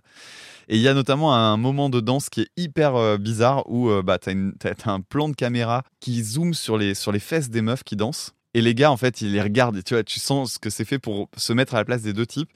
Et donc, ça filme sur les fesses. Et là, d'un seul coup, les mecs, euh, ils fantasment un peu. Et la tête, la nana se retourne. Et là, c'est vraiment un monstre, quoi. C'est un visage complètement. Ah, c'est super malsain. Et la musique derrière, elle tue. Mais elle tue. Tu le vends bien, en tout cas. Ah, c'est hyper bien. Donc, Wind the Liquor, ça déglingue. Et en fait, le truc, c'est que c'était les débuts, pour moi, des moments où j'ai commencé à écouter de la musique barrée. C'est-à-dire que derrière ça, j'ai commencé à découvrir euh, Bumblefoot, Mr. Bungle, tout ça. Tout est arrivé dans la même période. Alors, j'en avais parlé, euh, je sais plus dans quel euh, épisode, mais le début de la musique barrée, pour moi, ça a été un révélateur. Et j'ai l'impression que tout est arrivé en même temps. Tant et si bien que j'arrive pas à me dire lequel est véritablement le premier, en fait. Et euh, Window Liquor doit pas être loin. Et pour revenir sur euh, Comme Tout Daddy, parce que c'est pas le sujet de Window Liquor, mais euh, Comme Tout Daddy, le, le clip est pareil, hyper flippant. Alors, qu'est-ce que t'en as pensé du clip? Euh, je te dirai après. J'en parlerai, t'inquiète. Alors, le clip, bah, tu, tu feras la description du coup? Oui, oui, si tu veux, ouais. Ok, je te le laisse. On enchaîne sur euh, Danger Escape Plan. Alors, Danger Escape Plan. Allez, il va faire une heure et demie sur euh, 10 10 EP. Je, je crois que Danger Escape Plan fait partie des, des groupes qui m'ont le plus secoué musicalement et qui continuent de le faire aujourd'hui. C'est pour moi c'est une boîte de Pandore. C'est euh, un groupe que je me lasserai jamais d'écouter parce que il est impossible de tout comprendre. C'est aussi bête que ça, même avec euh, des bouquins de partition sous le pif parce que j'en ai deux à la maison. Même quand t'as ça sous le nez, tu, tu comprends toujours pas. Même en écoutant les trucs à 30% de la vitesse, tu comprends pas comment c'est fait. Et là, en fait, arrive la question de comment j'ai découvert Danger Escape Plan parce que la première fois que je les ai écoutés, j'ai détesté, mais vraiment détesté. Je me suis mangé en pleine face euh, le morceau qui s'appelle Panasonic Youth, qui est donc euh, le titre d'introduction de l'album Miss Machine, qui est sorti en 2004, je crois. Et euh, en fait, j'ai j'ai détesté parce que j'ai rien compris et j'ai eu l'impression qu'on me crachait dessus, en fait. Euh, j'étais habitué aux trucs bourrins et tout, mais j'avais jamais vécu un. un- j'ai l'impression de prendre un train en pleine vitesse, en pleine tronche. Je n'avais aucune clé et j'ai fait un rejet en bloc. Et puis un jour, je m'intéresse beaucoup à Mike Patton euh, parce que Mr. Eh oui. Bungle, tout ça, et je découvre que Mike Patton a fait un EP de quatre titres avec Danger Escape Plan. Et là, je me dis, c'est peut-être l'occasion de redonner une chance à ce groupe. Et là, tu découvres euh, donc ce truc-là qui est antérieur en fait à l'album Miss Machine, puisque c'était un EP qui a été réalisé avec Mike Patton pour la simple et bonne raison que le chanteur précédent quittait le groupe et ils étaient en train d'en caster un nouveau. D'ailleurs, je crois que euh, Greg Puciato était déjà sur le job, mais Oui. euh, bon, Mm. bah voilà, ils avaient commencé le truc avec Patton. Et voilà, moi j'ai attaqué euh, Irony is a Dead Scene, qui est donc le, le- le nom de l'EP, par euh, Mike Patton. Et en fait, c'est des morceaux très accessibles pour du Danger Escape Plan. Alors ça reste Très accessible. très particulier. ça reste très particulier, mais pour du Ginger Escape Plan sur toute cette période, c'est le moment où ils deviennent écoutables. J'entends par là que les premiers albums, faut y aller. hein. Et en fait, ça a été le truc où d'un seul coup, j'ai eu enfin les clés pour accepter de réécouter euh, oui. Panasonic Youth. Et là, c'était devenu magique. Euh, Panasonic Youth, c'est un morceau que j'ai repris à la guitare il y a quelques temps euh, sur ma chaîne YouTube. Je- je- J'adore ce, j'adore ce morceau, j'adore tout ce qu'ils ont fait par la suite. Et en fait, c'est hyper cohérent pour eux de faire une reprise et que ce soit celle-ci, parce qu'en fait, la rythmique épileptique qu'on retrouve dans, euh, dans Comme tout dit par Afex Twin, ils ont la chance d'avoir un batteur à cette période-là qui s'appelle Chris Penny. Et euh, Chris Penny, c'est un mec qui est capable de refaire à la batterie les glitches qui sont expérimentés par Afex Twin. Et ça, c'est un truc de taré. Euh, je t'ai envoyé euh, une vidéo, j'espère que tu as eu le temps de, la regarder, où on voit Chris Penny dans un magasin de musique rejouer le morceau, donc juste la batterie. C'est incroyable euh, de technique, de liberté, c'est un monstre, c'est juste terrifiant. Et donc le morceau, bah, c'est de la hargne pure et dure. Je trouve que c'est meilleur que l'original, mais de peu. Et c'est parce que moi je trouve que c'est un morceau que je trouve déjà extraordinaire, de, de malaise déjà, et d'énergie. Et le, break de batterie dans le morceau est complètement fou à cause des, des glitches. Le, le hurlement de Patton au moment, au milieu du morceau, il est, il est effrayant. Il y a un son qui est trituré comme dans Mr. Bungle et Tomahawk, c'est-à-dire que Mike Patton à ce moment-là, il s'amuse à ajouter des effets. Derrière, il y a un riff de guitare qui est ajouté qui n'était pas dans la version originale d'Afex Twin. Bref, je trouve ça excellent. Il y a juste un truc un peu particulier, c'est l'outro euh, qui est, euh, ça s'arrête assez brutalement et ça fait une mélodie de piano façon film d'horreur. C'est pas hyper utile et en même temps, ça colle bien à l'ambiance. Enfin bref, euh, moi j'étais tellement heureux de voir ce morceau-là popper dans les listes que je n'attendais que ça. Bah, du coup, on va d'ailleurs expliquer comment elle est arrivée là, puisque c'est le Eh oui. euh, c'est le pins auditeur euh, gagné par Gildas, et le pauvre Gildas, il, il, Il a va pas choisi ce il- morceau-là. Il va pas en croire ses oreilles parce qu'il a pas du tout choisi ce, ce morceau-là. À la base, il nous a parlé de, il il voulait qu'on traite le, le morceau Porqué te vas repris par euh, Un Chihuahua. groupe punk euh, français. Et bah, impossible de trouver ça sur euh, sur Spotify. Du coup, il nous a envoyé euh, six songs dont l'original de Robert Wyatt est reprise par The Married Monk, mais bah, le lien Spotify qu'il nous a envoyé ne marche pas. Du coup, Et on s'en est rendu compte hier. Et on s'est rendu compte de ça hier à 23h et des brouettes. Et du coup, bah du coup, voilà, bah, sachant que Damien aime Dillinger Escape Plan, je n'ai pas eu le choix que de choisir ce morceau-là. On peut même détailler un peu. Hein. Ah bah vas-y, je t'ai proposé qu'on s'appelle. Le temps que tu me répondes, j'ai vu Danger Escape Line et j'ai dit C'est bon. T'es c'est d'accord bon. pour faire ce morceau-là voilà, donc euh, démocratie, euh, passe ton chemin. Voilà. Donc du coup, merci Gildas quand même. On est désolé, mais c'est toi qui l'avais proposé quand même hein, dans la dans la liste initiale. Donc je pense que ça te fera plaisir quand même qu'on parle de Comme tout Daddy. Donc Afex Twin. Alors moi, je connais le nom, je l'ai lu absolument partout, mais je n'avais jamais entendu de morceau d'Afex Twin. Et en fait, je je confonds le nom avec Afghan Wigs. C'est des noms qui sont qui sont très proches et, et alors j'ai une bonne mémoire généralement, mais il m'arrive de, de confondre des, des mots et j'ai le, le même problème avec Porcupine Tree et Pineapple Thief. C'est deux groupes euh, euh, différents, alors proches euh, dans, dans ce qu'ils jouent, mais que, que que je confonds. Et du coup, je connais tellement pas le groupe que j'étais persuadé que c'était des jumeaux euh, et que c'était un groupe et qu'en fait non, c'est juste un gars, euh, Richard Davis James. Donc du coup, bah, j'ai appris plein de choses. Et euh, ça fait partie des noms des groupes, enfin j'allais dire des groupes des artistes qui semblent faire euh, l'unanimité partout dans le milieu électronique. Enfin c'est vraiment un mot, un, un nom de groupe où j'ai toujours lu que du positif. Euh, voilà, Ouais. tout le monde se prosterne devant devant sa musique. C'est une grosse influence notamment de Radiohead. Oui. Euh, Ah D'ailleurs, il y a une petite citation de Tom York qui a dit, alors c'est en 2013, donc je cite. Il a ouvert un autre monde où ma putain de guitare électrique n'existait pas et j'étais tellement jaloux de ces gens-là. Ils étaient sur leur propre planète, donc peut-être que lui aussi pensait que c'était un groupe. Je détestais toute la musique qui entourait Radiohead à l'époque, ça n'avait aucun sens. Je détestais l'espèce de Britpop et ce qui se passait en Amérique, mais Afex était totalement magnifique, et en plus il a quasiment mon âge. Mm. Donc du coup, il y a un journaliste qui allait demander à Richard James si à l'avenir il pourrait jouer avec Radiohead, et il a répondu je ne jouerai pas avec eux car je ne les aime pas. Donc, voilà. Ah, Euh, les la- boules. L'amour n'est pas n'est pas réciproque. Quand t'écoutes euh, Idiotech et ce genre de morceaux, c'est évident que c'est euh, que qui, qui sont passés par Afex Bah, euh, ouais, il, il- il- il paraît. Et euh, c'est aussi une grosse influence pour John Frusciante, figure-toi, Afex Twin, parce que John Frusciante, il a fait des beaucoup d'albums électroniques, alors que j'aime moins. Et puis il a eu cette phrase bah, beaucoup plus simple, Afex Twin, eh bien c'est tout simplement la, mer- la meilleure chose depuis le pain en tranche. Donc voilà, euh, ça va, ça va à l'essentiel.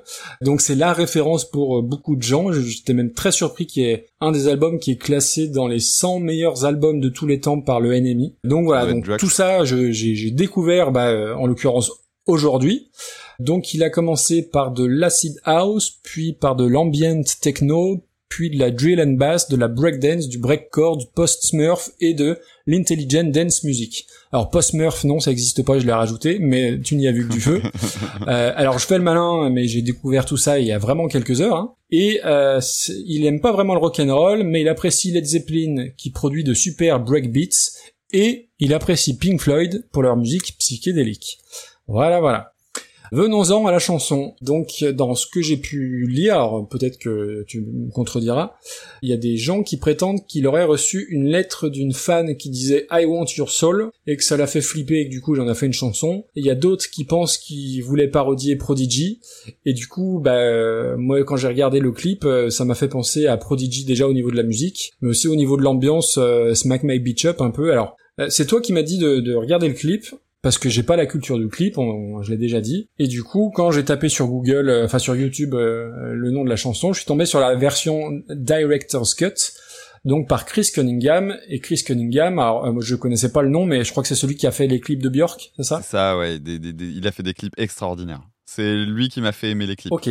Euh, donc la, la version longue dure 6 minutes 05. Alors c'est au, au- au- le début du, du clip, c'est un mix entre le film Baxter avec le chien, je sais pas si vous vous souvenez, avec Ah. euh, C'est arrivé près de chez vous, Oh et qui ferait passer le générique d'ouverture de, de Seven pour un clip promotionnel des Teletubbies, tellement c'est glauque au possible. Alors après, il y a des petites filles qui arrivent avec le visage de Richard James, donc c'est gênant, c'est malaisant au possible, et les gamines, elles trashent des poubelles, des télés. Alors c'est glauque, c'est glaçant, c'est malsain, mais c'est pas fini surtout. La suite elle est pire. Euh, et puis en plus c'est un, un clip qui a eu du succès. Hein, alors dans ce que j'ai pu lire, euh, qui laisse libre cours à plein de différentes interprétations. Perso, moi j'ai zéro interprétation de ce truc-là. Euh, je suis pas sensible à ce ni ce genre d'image ni ce genre de, musique. Alors oui, hein, il y a du y taf hein, esthétiquement, c'est très recherché, c'est chiadier tout ça, mais c'est des univers qui me parlent pas. Et du coup, quand j'ai écouté ensuite la version audio, donc qui dure 4 minutes 22, bah bizarrement, elle m'a paru encore plus longue que la version Direct- Director's Cut.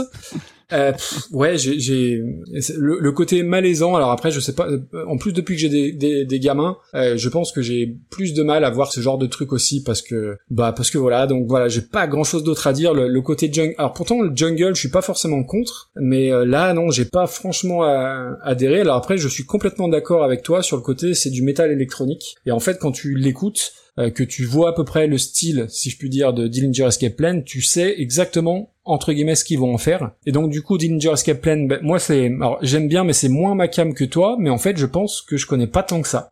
Je connaissais bah, peut-être deux ou trois morceaux de la du disque avec Patton, mais du coup tu me l'as bien vendu et j'ai envie d'y retourner parce que j'ai réécouté deux trois morceaux et l'aspect euh, très varié avec des apports jazz et tout, je, je trouve que c'est très intéressant. Alors après le, petit souci que j'ai, c'est que je suis pas fan des voix euh, madcore, metalcore ou alors pas longtemps. Donc à voir, euh, à voir sur sur la longueur. Et donc leur reprise, donc avec Patton.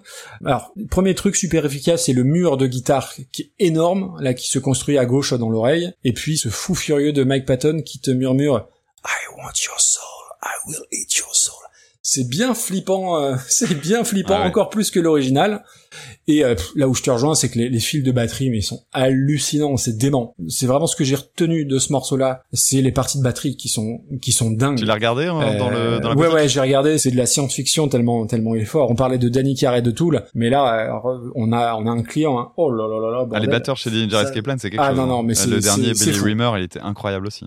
Et euh, alors après du coup sur pour en revenir à la, chanson le premier pont il est complètement foutraque mais mais il est court donc ça passe. Alors moi j'aime beaucoup le, deuxième pont si je puis dire qui est bien plus aéré là avec les guitares un peu harmonisées. Ça fait en plus respirer un peu le morceau. T'as un plan de guitare qui est dantesque même s'il est un peu masqué par les hurlements de l'autre fou furieux de, Mike Patton. Mais tu sais que ça va repartir de plus belle. Et euh, il y a un troisième break qui est très surprenant là aussi. Alors peut-être celui qui va être le plus fidèle à l'esprit jungle mais peut-être qu'il est un peu trop et du coup à la fin, je suis d'accord avec toi sur cette fin qui tombe un peu comme un comme un cheveu sur la soupe, mais au final c'est pas très surprenant parce qu'avec un groupe comme euh, Dillinger Escape Plan, on aurait été surpris de pas être surpris. Tu vois ce que je veux dire? Oui. C'est enfin voilà, c'est exactement ça.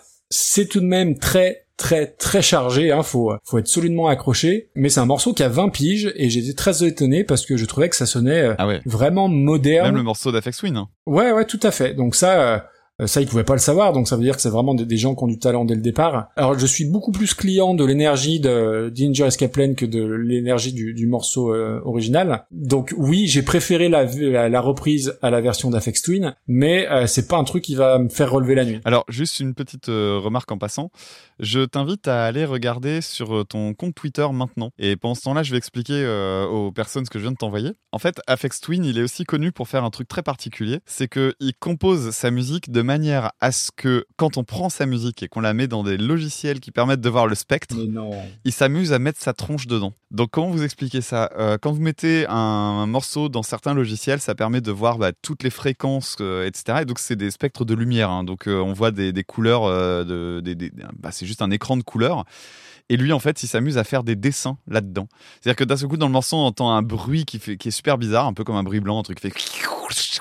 Et en fait, quand on passe le truc dedans, on voit sa tronche.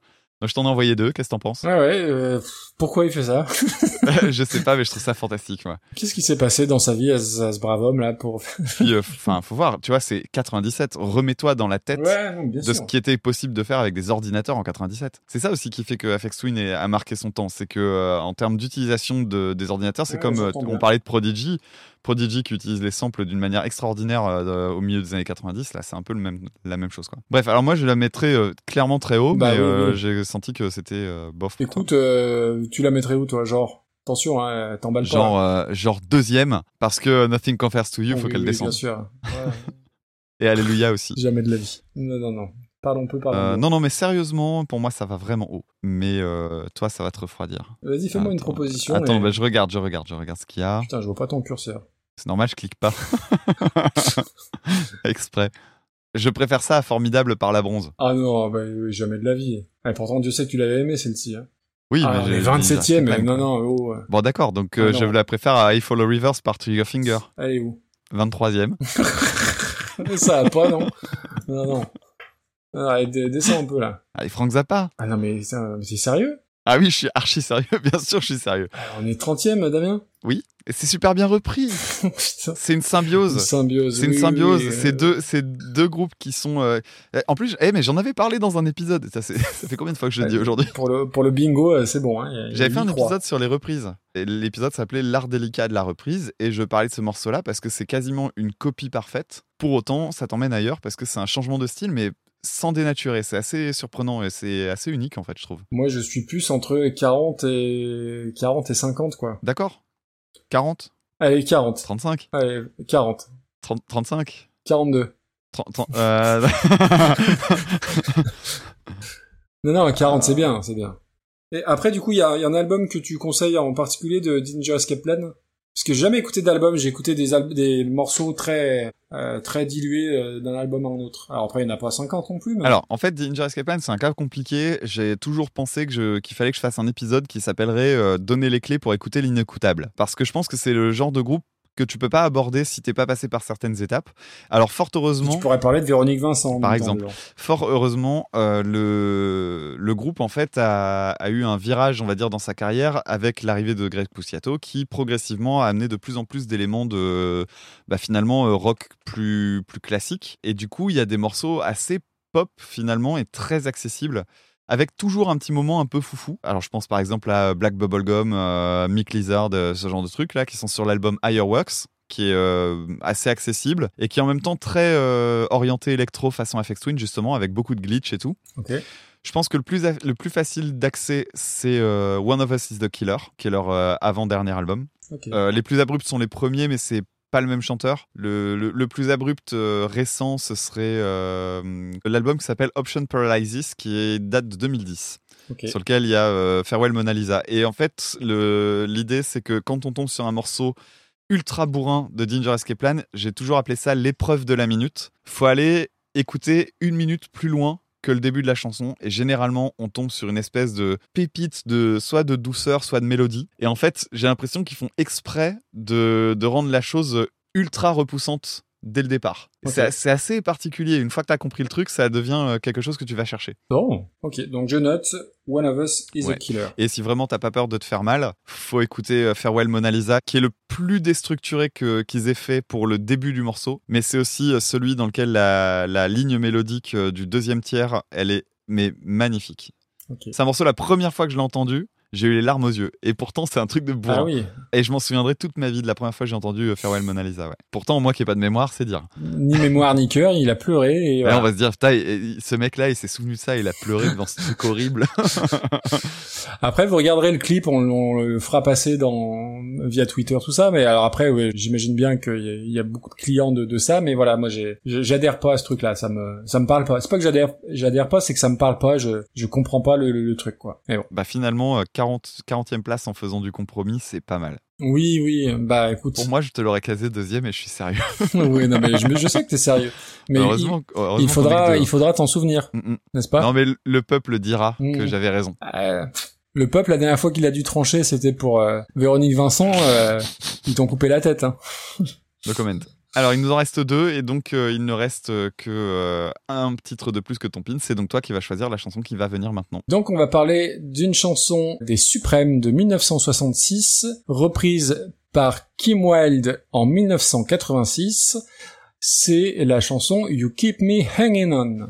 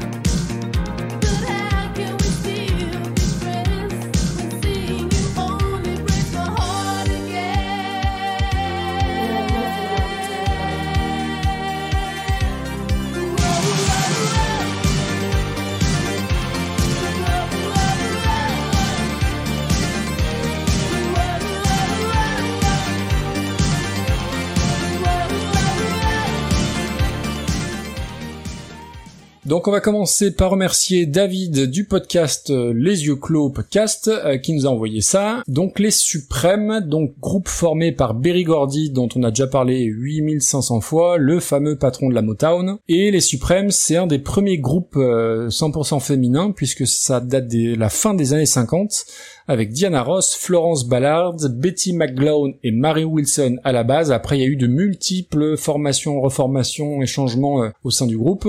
Et je crois qu'il y a que Mary Wilson qui a été euh, là depuis le départ. Alors on connaît que Diana Ross, mais j'ai cité tout le monde parce qu'il n'y a pas de raison. T'as bien fait. Alors le truc, le truc insolite, c'est que d'abord elle s'appelait les Primettes, P-R-I-M-E de T-E-S, puis les Supremes, puis Diana Ross and the Supreme, puis The New Supremes, on a eu ensuite The Supremes le préquel, The Supremes contre Fantomas, etc., etc. euh, alors c'est pas vrai pour les deux, je précise au cas où.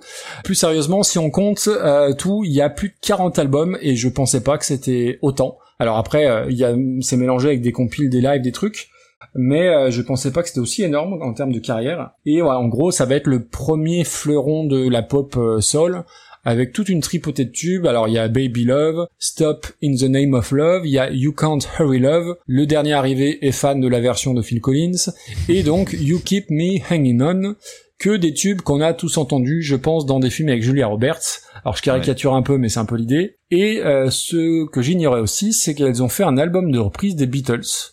Elles ont fait un album de country western, donc euh, voilà, j'étais à milieu de penser ça. Et en fait, je connais très peu, je connais les gros tubes euh, via les films, mais c'est à peu près tout, et ça fait partie des trucs euh, où je me suis toujours dit qu'il faudrait que je creuse, parce que je, en plus, je suis de plus en plus sensible à ce son-là. J'écoute énormément euh, ces temps-ci ce, ce genre de musique, donc voilà, ça fait partie des trucs à, à creuser. Et en fait, eh ben, j'étais persuadé que c'était une chanson de Kim Wilde. Je ne savais pas que c'était une reprise, et donc je ne savais pas que euh, c'était une chanson des Supremes. Quand tu démarres, percussion euh, très binaire, très caractéristique de ce son-là. Je suis pas méga fan des percussions un petit peu orientales qui arrivent sur la droite après. T'as le de guitare en boucle, euh, façon un peu bourdon, qui est assez moderne, assez assez rock entre guillemets, mais t'entends vite que ça et ça devient vite relou. Je me suis franchement ennuyé en fait. Alors ça rend le morceau très long, le, le lick de guitare qui change pas. Donc j'ai pas plus de choses à dire que ça sur l'original, mais c'est pas grave parce qu'on on traite euh, et on classe la reprise. Et donc on va pouvoir parler de de Kim Wilde et, Et de Jean-Claude Van Damme. et de Jean-Claude. tu as tu as accès à mes notes ou quoi? Ah, mais je suis sûr que tu l'as écrit. Mais oui, bien sûr que je l'ai écrit.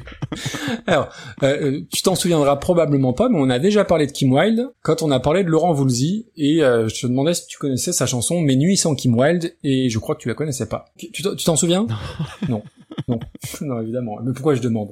Bref, euh, Kim Wilde, énorme pop star anglaise des années 80, on la voyait littéralement partout à l'époque, sorte de, euh, alors j'allais dire de réponse anglaise à Madonna, mais c'est plutôt l'inverse, puisque c'est Madonna qui a une réponse américaine à Kim Wilde, parce que Madonna chronologiquement est arrivée après. Alors c'est de la grosse pop bien sucrée, mais qui cartonnait à l'époque. On avait certains 45 tours à la maison, alors on n'avait pas celui-ci, mais on avait Kids in America, qui est je crois son premier succès. Ouais. Et surtout une chanson que j'aimais beaucoup, que j'ai pas écoutée et, j'ai un peu peur, c'est Cambodia. Et euh, bah, je, je sais qu'on écoutait énormément ce disque à la maison. Alors on l'a oublié, hein, Kim Wilde, mais euh, elle sort toujours des albums dans l'indifférence générale, mais euh, elle est toujours là. Alors j'ai pas écouté du tout ces trucs récents parce que c'est une chanteuse qui est associée à mon enfance et à, on va dire, à la propension de mes parents à écouter de la grosse variété internationale. Mais j'étais content qu'on reparle d'elle et puis bah Kim Wilde c'est quand même 35 millions d'albums vendus donc c'est pas le perdreau de l'année. Et donc euh, bah on en arrive à la à la reprise. Et donc c'est une chanson que je n'avais je pense pas réécoutée depuis ce jour de 1986 où on est monté dans la CX Palace de mon père pour aller acheter donc ce 45 tours qui coûtait 17 francs à l'Euromarché de l'île d'Abo. Ah, vache. Hashtag je suis vieux. Alors, il y a le même lick de guitare en boucle, mais modernisé entre très très gros guillemets, puisqu'on est en 1986. T'as les bons gros synthés de l'époque, Ah oui. avec cette... Alors, je lis mes notes, hein. Avec cette ambiance donc série B orientale, avec Jean-Claude Van Damme qui fait des coups de pierre tournés face à des bouddhas en bronze. donc c'est exactement ça. Le pré-refrain, mon dieu, il est horrible, c'est cheap et c'est pas à la hauteur du reste, mais malgré tout, eh ben, je suis très client de sa voix. Je trouve que c'est un de mes marqueurs de mes années 80. Alors c'est daté, c'est ultra kitsch, on est bien au-delà du guilty pleasure. Euh, le pont avec les gros synthés, c'est moche. Et je dois bien avouer, c'était largement mieux dans mes souvenirs. C'est moche, mais c'est comme ça. Mais malgré tout ça, je parvient pas à détester. Je trouve qu'on dirait que c'est, on dirait pas que c'est une reprise. Des fois, ça se sent, tu sais que c'est euh, que c'est pas euh, actuel, mais là, je trouve que ça se sent pas. C'est complètement intégré dans la musique de l'époque, hein, évidemment. Ça a super mal vieilli. Il y a pas grand chose qui va, très objectivement. Mais si on juge l'original et la reprise, vu que je me suis ennuyé sur l'original, ça me choque pas de la considérer meilleure que la version des Suprêmes, très clairement. Tu seras peut-être pas d'accord, mais euh, mais c'est moche, c'est nul, ça a vieilli, c'est pourri. Ben j'ai bien aimé quand même. voilà. c'est- Alors les Supremes, effectivement, euh, c'est- c'est c'est pareil que toi. C'est le genre de groupe où je me dis, je connais tellement bien les gros tubes, j'ai envie d'aller euh, trouver les petites pépites un peu cachées. Pour moi, les Supremes, c'est surtout le son de la musique américaine des années 60. Oui. Et effectivement, c'est aussi à cause des films, parce que bah oui, c'est partout tout le temps. Dans la chanson You Keep Me Hanging On, que je ne connaissais pas par contre, la voix de Diana Ross est doublée par euh, Florence Ballard. Et j'ai lu ça, euh, en fait, c'est parce que les, les, les- producteurs euh, à l'époque trouvaient qu'elle avait pas une voix assez puissante, ce qui est, ce qui est quand même assez particulier. Bah, oui, Euh, mais mais c'est vrai que quand on écoute, il y a deux voix, ouais. Euh, la ligne de guitare répétitive sur une note, elle, est- elle est assez cool, moi j'aime bien. Mais surtout, ce que j'ai trouvé d'intéressant, c'est qu'elle est censée évoquer un signal de flash info. Tu sais, Ah cette espèce de sonorité. Ouais, ouais. Et en fait, quand tu as ça en tête, tu dis, eh, pas mal, pas mal, pas mal. Et elle est due au guitariste qui s'appelle Robert White, qui a notamment écrit euh, le riff de My Girl des Temptations. Donc ouais, il y a- alors moi j'aime bien cette chanson-là parce que il y a beaucoup de variations qui sont assez brutales. Alors notamment euh, le, moment, la jonction entre le couplet et le refrain. Et puis euh, il y a un accord septième aussi avant le refrain. Et tout ça en fait, toutes ces, ruptures, ces euh, changements dans les, dans les tonalités, etc. C'est typique des compos de l'époque qui étaient en fait hyper élaborés, même s'il s'agissait de simple pop euh, sans vraiment de prétention, vraiment euh, prévu pour la radio. Ce qui me fait prêter encore plus attention à ça aujourd'hui, c'est euh, Rick Beato sur euh, YouTube qui, euh, depuis quelque temps, fait des vidéos où il évoque un peu la musique d'aujourd'hui. Notamment, il a fait une vidéo il n'y a pas très longtemps. Mm. Pourquoi est-ce que la musique d'aujourd'hui est inintéressante? Il a heureusement pour lui maintenant suffisamment d'assises pour qu'on comprenne d'où il parle. Oui, oui, oui. Et donc, on lui fait pas de procès en genre t'es un vieux con, machin. Mais il faut le reconnaître, quand on fait un petit peu de musique, pour peu qu'on joue d'un instrument, on se rend compte qu'en fait, la plupart des morceaux qui passent à la radio sont tous calqués sur le même moule. Et en fait, c'est vrai que dans les années 60, il y avait beaucoup plus de variations euh, dans, avec des accords un peu atypiques, des suites d'accords plus complexes, etc. Et, ça- et c'était pas forcément de la musique. euh, Aujourd'hui, tu vois, dès que tu sors un accord euh, un petit peu lourd euh, et puis une petite structure un peu changée, t'es vu comme une musique prise de tête. Et c'était pas le cas dans les années 60 en fait. Et c'est un peu con. Ouais. Donc euh, je- moi je suis content de tomber sur des chansons comme celle-là parce que je trouve qu'il y, a- il y a de la légèreté, il y a un côté ultra accessible et en même temps bah, c'est bien foutu quoi. Alors du coup la chanson de Kim Wilde je la connaissais pas non plus et j'ai Ah bon? à première ligne de mes notes intro façon film de Jean-Claude Van Damme on est dans Bloodsport et euh, c'était évident. Alors effectivement, elle garde la, la guitare en bourdon. Ils ajoutent une basse euh, version euh, Sonic 2 euh, sur la Mega Drive. Là, euh, c'est c'est incroyable. D'ailleurs, comme une autre chanson dont on va parler dans quelques minutes, qui a pour laquelle j'ai également noté basse à la Sonic 2. Donc je me répéterai dans quelques minutes. Vous êtes au courant. Et sinon, euh, en termes de prod, ouais, c'est c'est ultra caricatural de l'époque. La caisse claire qui fait le la lead guitare euh, avec euh, une grosse reverb et puis un delay et tout. Enfin, c'est un truc de guitare héros quoi. C'est hyper kitsch. Alors donc le début c'était un peu compliqué quand j'ai écouté, je me suis dit qu'est-ce que c'est que cette merde? Et puis quand arrive le synthé sur les wow wow wow, bah le morceau il redécolle Bah à fond. oui. Et je trouve ça tellement bien. C'est efficace. J'ai adoré, j'ai adoré. Et voilà, alors le changement de tonalité, du coup, il sonne un peu plus maladroit parce que l'élégance en fait de l'arrangement et de la, bah, de la structure fonctionne vachement bien dans l'ambiance des années 60. Et là, dans un truc euh, ultra pop euh, années 80, c- ça fait un peu plus bizarre.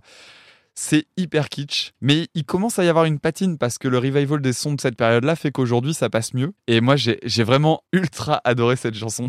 Ah ouais, pour de vrai. Ouais, Ouais, ça cool. m'a donné la même euh, impression que quand on avait parlé du morceau de Hakim. De Sandra. Ouais. Exactement. Ouais, Bah, ouais. Tu vois, c'est ce que je m'étais noté. C'est exactement ça. La même sensation. Super. J'ai trouvé ça super bien. Eh ben, on va la mettre au-dessus de Dillinger Escape Plan. Bim. Elle était où euh, la chanson de que Hakim nous avait proposée? Euh, bah, je crois qu'elle était pas haute parce que la reprise était pas top.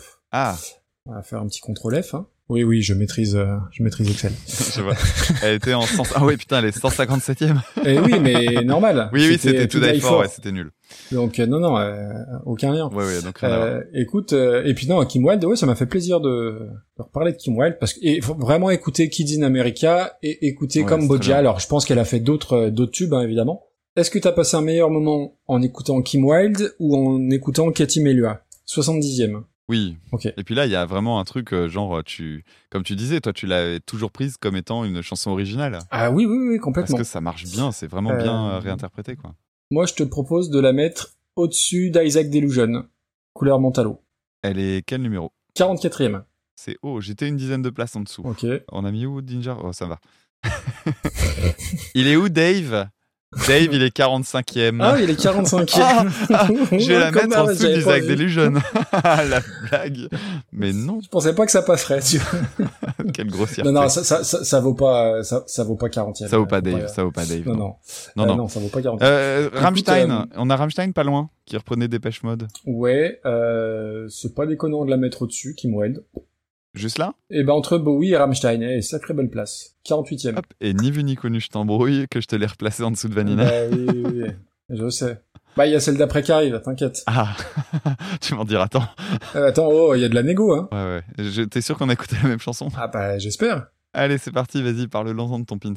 Donc pour mon pins, je vais commencer par remercier très chaleureusement Guy qui nous a envoyé donc alors la chanson c'est un, un méga tube euh, Into the Groove par Madonna qui date de 1985 et qui est repris par Furious Zoo en 2006. C'est parti.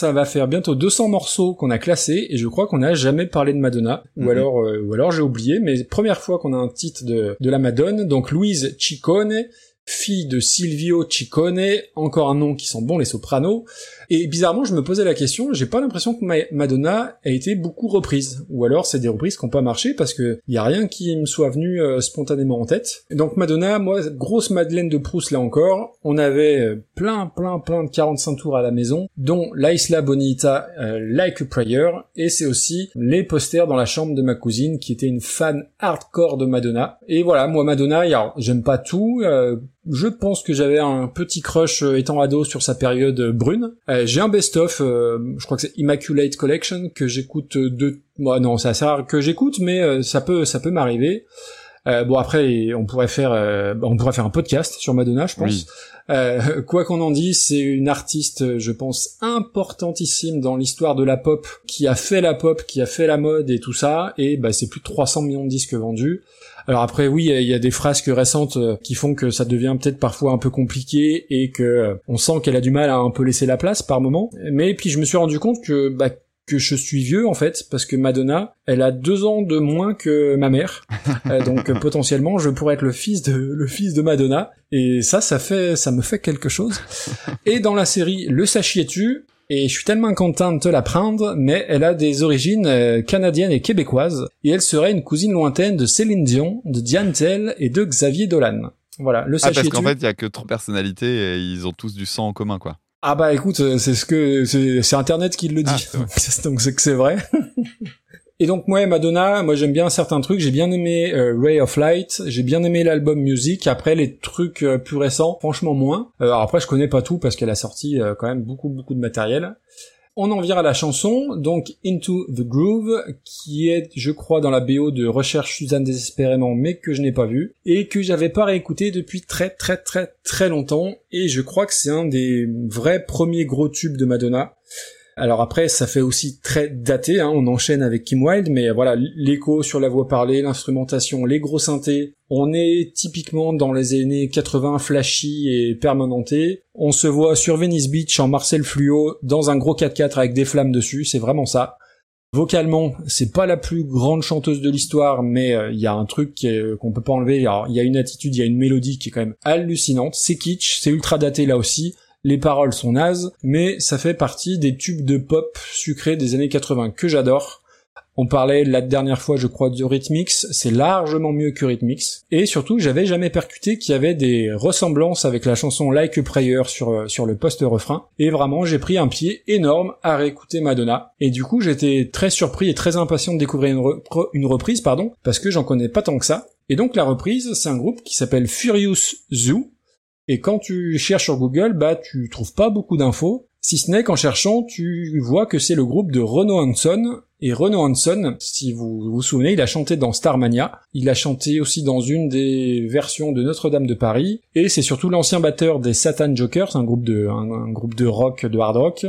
Et aussi un, donc un chanteur qui a eu sa petite heure de gloire. Alors, ça doit être début des années 90, auprès du grand public avec une chanson qui avait, qui avait marché, je m'en suis souvenu qui s'appelle Apprendre à vivre sans toi. Bon, la chanson est naze, mais euh, il, avait marché. Et ensuite, il a fait plein d'autres trucs, notamment des albums solo de rock, dont pas grand monde ne se souvient, mais avec euh, notamment de super musiciens, dont Simon Phillips, qui était le batteur de Toto, entre autres. Et aussi, il a un groupe parallèle qui s'appelle Judas Fist, F-E-A-S-T. Et donc, on en arrive à la... Oui, je, je, je, je- je précise. Ouais. Ouais, ouais, non, mais t'as bien prononcé le Voilà. hilon, euh, sinon ça aurait été de très mauvais goût. Et donc, on en arrive à la, à la reprise. Surtout avec Rob Alford euh, et ses, ses Exactement. tenues SM. On en arrive à la, à la reprise et j'étais vraiment très impatient parce que Renaud Hanson, euh, bah voilà, euh, j'aimais pas trop mais je connaissais. Je lance le truc et là je lis mes notes, j'ai marqué bon point d'exclamation. Alors, euh, par où par où commencer? Souvent quand on quand je parle des, des chansons, je je dis que l'ingénieur du son il doit être pote avec le batteur si on entend trop la batterie Là, il la gueule à qui tout le doit être pote avec le bassiste si on entend trop la basse. Là, manifestement, il est pote avec personne. le producteur non plus n'est pote avec personne. Le son est, est tout pourri. Les, les groupes, Euh, les, les membres du groupe s'entendent pas entre eux non plus. Je pense. Le chanteur, il s'entend pas avec lui-même.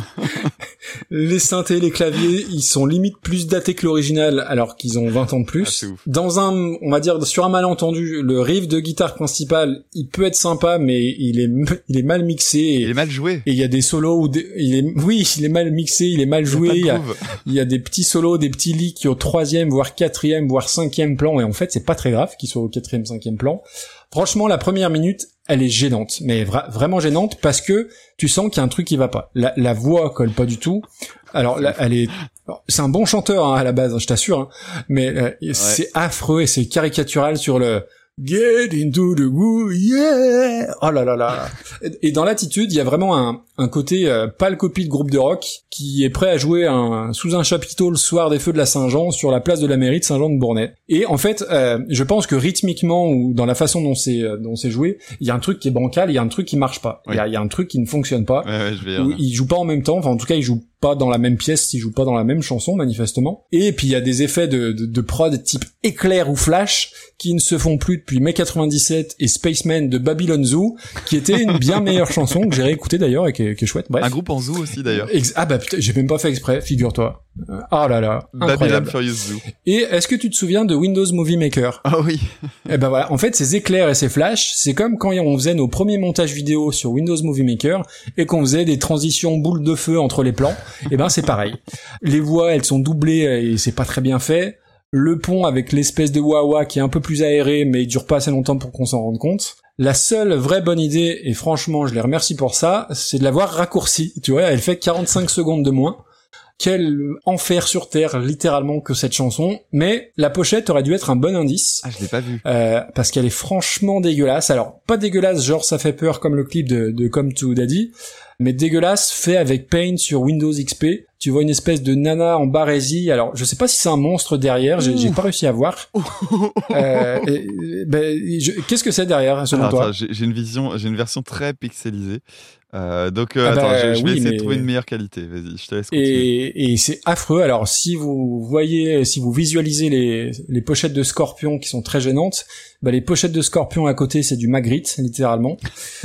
et le pire, c'est que la, la reprise, elle est issue d'un album qui s'appelle Furioso 3. Donc ce qui veut dire qu'il y en a, qu'il y a eu au moins trois albums et c'est une catastrophe. Faut pas faire ça. Faut, faut, non, c'est une mauvaise idée. Alors du coup, et, euh, comme j'ai vraiment, euh, bah, j'ai vraiment pas aimé, je dis, Tain, il y a quand même un truc à, à sauver certainement. J'ai regardé des extraits en live. Oh là là, mauvaise idée, mauvaise idée, mauvaise idée. Euh, c'est vraiment le l'espèce de hard rock à papa avec du cuir, des débardeurs et des voix qui forcent et qui ont pas beaucoup de charisme. Ouais. Les musiciens, euh, Bichette, euh, ils m'ont fait de la peine. C'est, j'ai pas de mots. C'est, alors, ça peut pas battre les, comment dire, les, les collectifs métissés, mais c'est à voir, c'est à voir, c'est à entendre parce que c'est magnifique tellement, tellement que c'est raté, quoi. C'est exactement ça. Tu veux, je peux te dire la- le, le dernier truc que j'ai écrit sur le groupe. hein. Vas-y. J'ai écrit nanar musical. Ah, mais oui, oui, non, c'est, C'est ça. mais le, en plus, tu regardes un accident, tu regardes un accident au ralenti. je, je, je pense, pour le coup, là, que l'intention, c'est fait, allez, euh, il faut qu'on essaye de, de, de repercer, on prend, on du Madonna, tout le monde connaît, et on te fait un morceau hard rock de Madonna, euh, qu'on a dans quel but, quoi. Je, suis Ouais. persuadé que c'est fait dans cette intention-là. Je m'en excuse si c'est pas le cas, mais mon dieu, mon dieu, quel enfer, quel enfer. Je te rejoins, hein, la couverture, elle est immonde. Et j'arrive pas à voir Mais ce que c'est derrière la nana, si c'est un dragon, un monstre, je, je sais pas. Bah ouais, j'arrive pas à voir non plus. euh, c'est absolument indescriptible. Comment dire?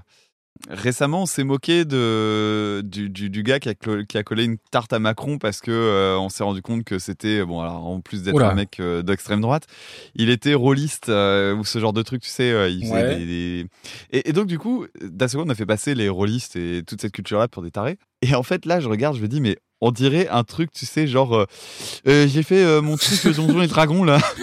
Et euh, puis j'ai mis une femme parce qu'elle est belle. Et euh, c'est c'est affreux. Je suis désolé, je fais la pire hein. caricature.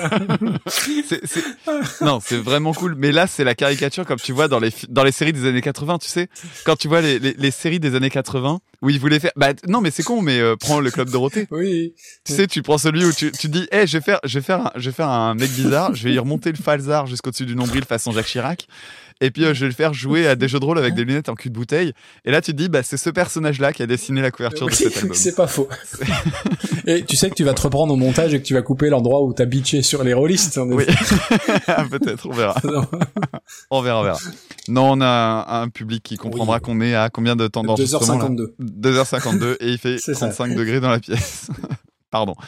Alors, Madonna, Into the Groove. Oui, parle-nous de Madonna. Alors, euh, ressorti sur euh, l'album euh, Like a Virgin. Alors, après, l'album Like a Virgin ne contenait pas cette chanson-là, mais effectivement, la chanson euh, était sortie pour la, la- le, le film Recherche Suzanne désespérément, dans lequel joue Madonna. Et donc, c'est dans la ressortie. Et d'ailleurs, je crois que sur la version américaine, la chanson Into the Groove n'apparaît pas dans les rééditions. La chanson est hyper caricaturale du milieu des années 80. Donc, le synthé, la boîte à rythme et la basse façon Sonic 2. Le voilà.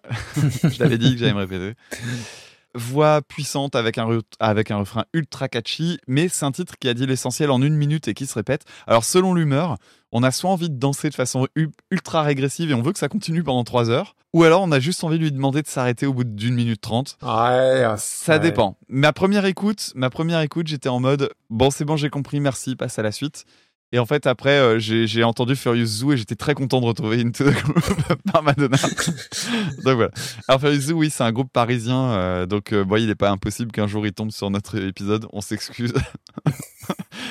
J'ai l'impression que cette chanson aurait dû s'appeler Outside the Groove parce qu'ils sont vraiment tellement pas dedans. Mais c'est oui, joli. Joli, joli. Alors, effectivement, il y a un truc qui va pas. Et en fait, c'est dans le groove de, du riff principal. Donc, le groove, c'est. euh, Dans ta- le ta- groove. Ouais, le groove. Donc, c'est. ta ta ta ta ta ta ta ta ta ta ta ta ta ta ta ta ta ta ta. Et en fait, pour faire ça, il faut avoir un, un- un truc ultra saccadé. Faut être hyper calé en fait pour faire un, truc comme ça qui groove bien. Faut pas que ça dure trop longtemps euh, en termes de, de- de- d'impact sur ton médiator. Faut que tu étouffes bien tes notes. Et là, il y a rien qui va. Donc c'est à dire que le, riff il est foiré d'emblée. Donc euh, et pourtant, tu vois, c'est propre. C'est à dire que euh, quand tu, tu te dis, ben non, mais c'est juste, faut le rejouer. C'est pas juste, faut refaire un calage sur la piste, machin. On va faire ça au numérique. Non, faut le rejouer parce que c'est juste pas bien joué au départ. Ça n'a aucune patate. Alors la batterie, elle est complètement aux fraises dans le mix. C'est Ouais, catastrophique. je pense Alors que ouais, le, tu l'as dit, hein. le- le batteur, il a 86 ans. c'est possible. Alors, dans le son de guitare, il n'y a rien qui va. La guitare gauche, elle est hyper sourde. La guitare droite, il y a une guitare hors sujet en son clair. J'ai pas compris. Euh, Il y a de la wah-wah façon Kirk Hammett, puis- période Mission Impossible 2. Je sais pas si tu te souviens de I Disappear. Voilà. C'est voilà, c'est ça. Il y a le synthé qui passe par-dessus. Tu sais pas ce qu'il fout là. Il y a Il a une cloche. il y a une- y a putain de cloche à vache à droite. Et à un moment donné, je me suis dit, c'est une cloche à vache ou c'est le clic du métronome? Je savais pas. Et le, et le chant. Alors je sais pas quel extrait j'aurais mis. Parce que j'aurais Ah. envie de faire tout écouter en fait. Mais je crois que il faut. Allez, mets-la en plein. J'aurais peut-être fait un petit. je crois que j'aurais fait un petit montage où on aurait entendu deux passages parce qu'il faut absolument entendre le premier couplet dans lequel le chanteur est vraiment mais en dehors. Mais je, je l'ai en tête, ça me fait rire. De... Ah oui, mais c'est ça le pire. C'est que tu t'écoutes plus celle de Madonna, après tu l'entends plus, putain. Et je suis très, je suis, je suis tellement déçu qu'elle soit pas en live. C'est d'autres, c'est d'autres chansons en live qui s'appellent Groove en plus. Je sais plus, c'est Groove Again, je sais plus, mais bordel, putain. Ah, le-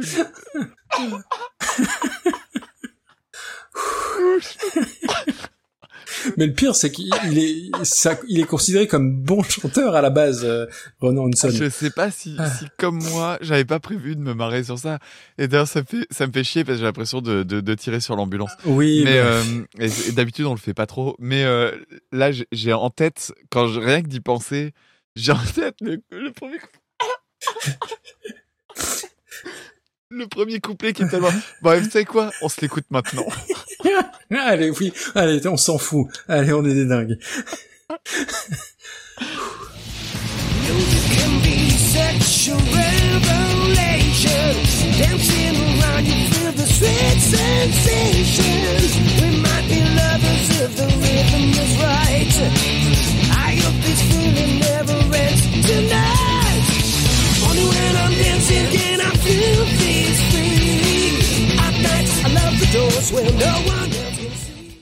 Et limite, le, le, le mec, il arrive à faire passer la reprise de, de Europe qu'on met en refrain, en- qu'on met en générique final, comme meilleur.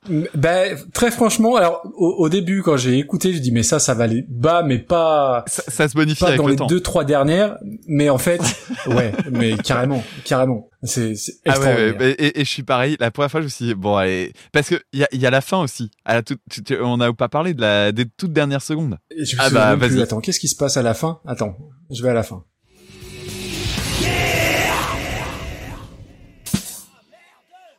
Oh là là là là là là, mais oui. Alors, la fin, la fin, ça, ça, Ah ça- oui, la, la, la fin, ça s'appelle un élan de lucidité.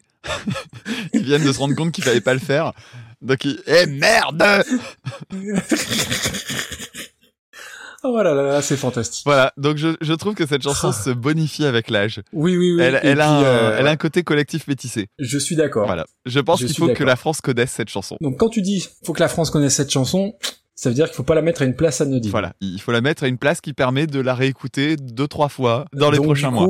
Moi, je pense que les corons, le collectif métissé, ont, ont fait leur temps. Ah, tu le mets carrément de, devant de les passer à autre chose. Écoute, alors les corons auront toujours une place particulière dans, dans notre cœur, dans le cœur des auditeurs et des auditrices, mais je pense que là, puis j'ai j'ai rigolé en prenant les notes et j'ai encore plus rigolé en en discutant avec toi et ça lui confère un petit truc particulier. Moi, je t'avoue, c'est la première fois que j'ai un fou rire en à- en, en repensant à un couplet. C'est la première fois de ma vie que ça m'arrive. Donc, Donc, euh, je. Je, je Je- pense ouais. qu'il est qu'il est temps de renouveler nos nos billes et autant on n'a pas réussi à le faire sur les deux trois premières chansons en tête de la liste j'entends autant là je pense qu'il faut euh, un coup de pied dans la dans la fourmière avec du, du, du- avec du vrai rock de bonhomme quoi et je la mettrai là Ouais. allez Eh bien voilà, nous avons un nouveau magnifique. 190e titre. Oh là là là là Voilà, Furious Zoo incroyable avec cette euh, cette merveille. j'espère que les auditeurs et auditrices nous suivront parce que je sais que les corons, ça, euh, il y a une importance qui est quand même toute particulière, mais là, on, on touche, euh, on est sur du domaine de l'Himalaya en termes de, de, de gênance. Et ouais, non, moi je suis content. Tu vois, je suis content. Et tu sais quoi? On fait sortir de notre euh, Worst Five euh, Roxane et le Moulin Rouge. Donc il y a- ma maman sera contente. Ta maman sera contente, Julien Baldacchino sera content, et Oui, Nobs aussi. c'est vrai. Donc euh, du coup, ouais. Oui. Non, non, Into the Groove, euh, c'est magnifique. J'ai, pas d'autres termes, on a, on a tout dit, je crois. Mais franchement, faites, enfin faites, si vous avez un peu de temps, je sais pas, un, un dimanche où il pleut, vous allez sur YouTube et vous, vous regardez, c'est méchant, hein, mais c'est pas grave, euh, on est à trois heures d'enregistrement. Vous, vous regardez des vidéos live et ouais, c'est, c'est compliqué. It is complicated. Et je pense que c'est une chanson qui, comme un nanar, est meilleure à écouter en groupe. oui, oui, oui. Elle se bonifie avec le temps et il faut être plusieurs. Ouais. Euh, Tard, voilà. Mhm. Bon, bah, c'était beau. Eh ben, tu vois, à l'écoute, je, je pensais pas qu'on la mettrait, qu'on la mettrait là, mais je trouve que c'est tout à fait mérité. Et non, non, c'est, c'est une très bonne chose. Et je me rends compte que j'ai oublié de dire quelque chose sur Madonna. Ah. On a encore un lien, parce que c'est ça qui est rigolo quand on fait nos, nos, nos listes, on tire les morceaux au hasard et il se trouve que souvent il y a des liens qui se créent. Madonna, le morceau que je préfère de Madonna de toute ma vie, c'est Frozen. Et euh, Frozen, le clip est réalisé par Chris Cunningham. Ah, génial. Oui, j'aime beaucoup cette chanson Voilà, voilà. aussi. Bon, et ben, voilà qu'on dit pas qu'on a classé nos, nos 10 reprises. Il nous reste euh, la chanson auditeur au Flutio Maasai, et il nous reste la désignation des 9 prochains auditeurs et auditrices qui verront leur titre étudié le mois prochain. J'ai bon? C'est tout à fait ça. Alors c'est parti pour le Flutio Maasai. Donc euh, pour rappel, je vais interpréter une reprise qui sera à peu près du même niveau que Furious Zoo. Et euh, ah bah oui, il faut faire preuve d'humilité parfois. Et euh, l'idée c'est que si vous découvrez la reprise, vous envoyez un mail à reconversionpodcast@gmail.com. Et euh, selon le nombre de réponses, euh, eh bien, on fera un tirage au sort. C'est Maxime qui s'occupe de tout ça. Et la réponse à la dernière fois, c'était euh, Hit Me Baby One More Time par Britney Spears. Et euh, voilà, donc vous m'envoyez par mail, ça marche aussi par DM Twitter, euh, voilà, donc je, je prends aussi. Et il faut préciser quand même que tu t'étais moqué en disant personne va jamais trouver et on a eu plein de bonnes réponses. C'est vrai, mais ça a été compliqué. Je oui, trouve. et on a, on, on a eu deux, trois il y a eu des mauvaises réponses aussi. C'était très rigolo. Moi, j'ai beaucoup aimé. Alors, attention. Es-tu prêt? Je suis prêt. Mais je, je, je me sens aventureux, donc je veux bien Allez. commencer par le couplet.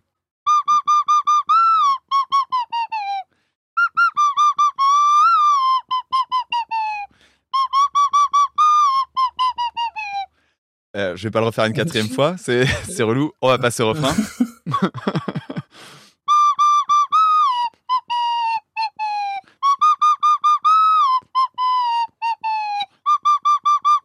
L'ai. Bah voilà. Joli. Donc, donc je peux m'arrêter là. Easy baby. Joli, joli. Ouais, ouais, c'est bon. T'avais le, t'avais le couplet aussi? Non. Donc je ne garde que le refrain au montage. Oui, essaye si tu peux. Ouais, non, non, mais avec le refrain, oui, non, c'est bon, c'est bon.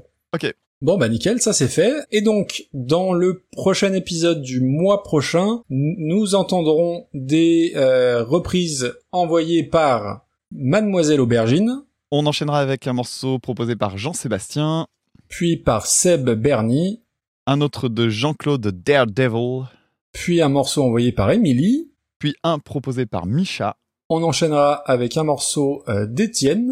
puis un de Justin ou Justin. Et enfin, on terminera par Bastienne ou Bastien. Quel humour.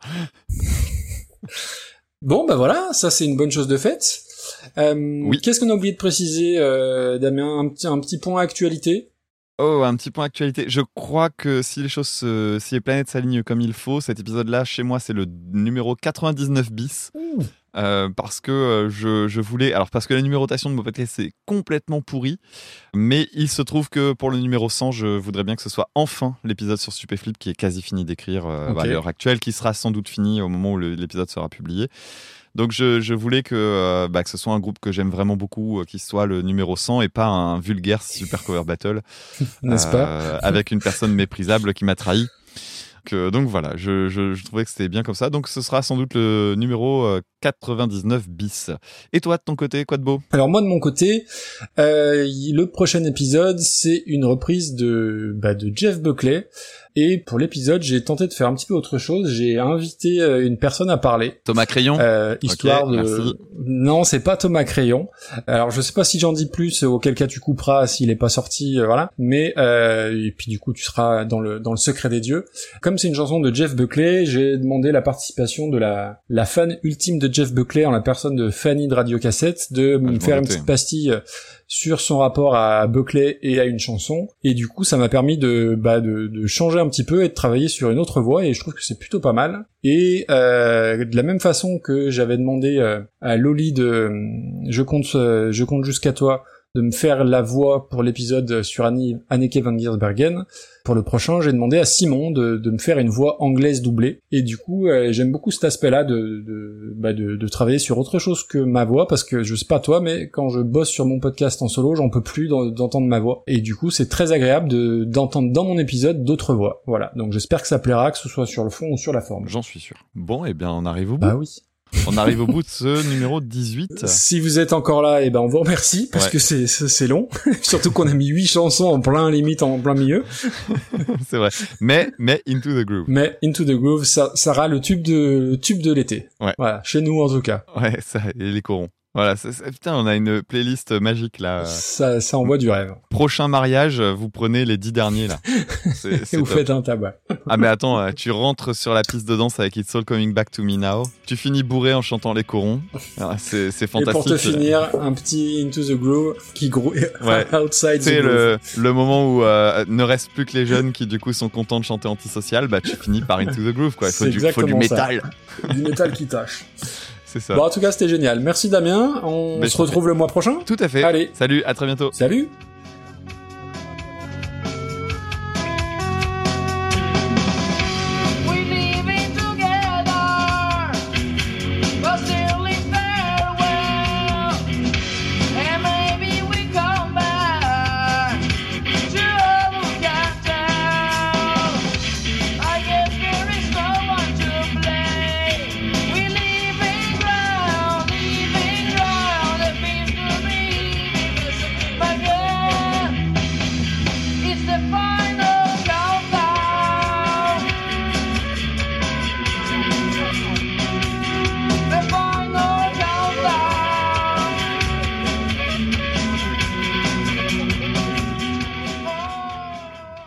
Attends, il y a Amandine qui vient de rentrer dans la pièce.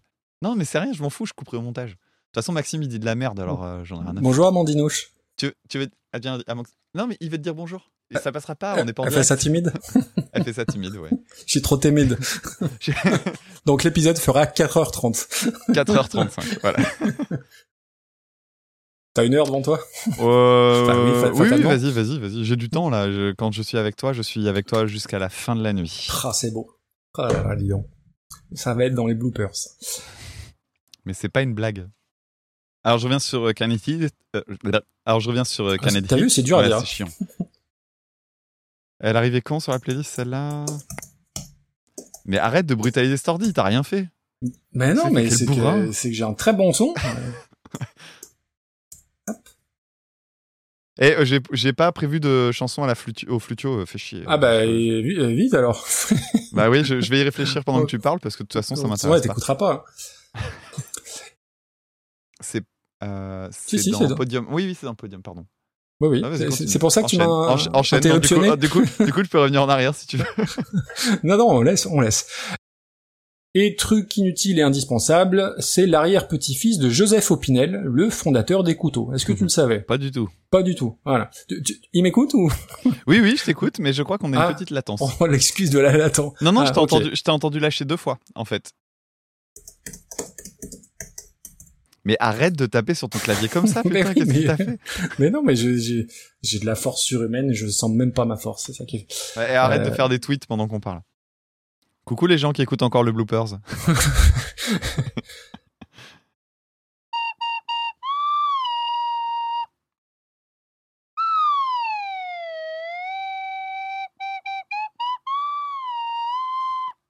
Voilà, un petit coup d'eau parce que sinon après ça fait des bruits de bouche à la Benjamin Biolay et tu vas pas aimer. putain, il fait 8000 degrés dans, dans la pure. Je suis en train de réfléchir à ce que je peux faire comme chanson à la con pour euh, le. Ah oui, futur. oui, putain, oui, il faut trouver ça. ouais. On parle bien du groupe français, hein. Oui. D'accord. On parle bien Donc, de. euh, Get into the groove. C'est ça? Ah, attends, laisse-moi, laisse-moi me concentrer. Eh oh, c'est mon pins.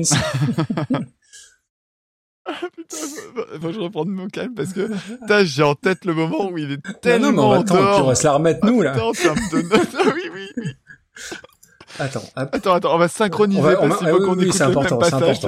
Le passage où il, Attends, ok. part complètement en vrille. Ah, c'est magique. Oula, c'est fort, c'est fort. oh putain.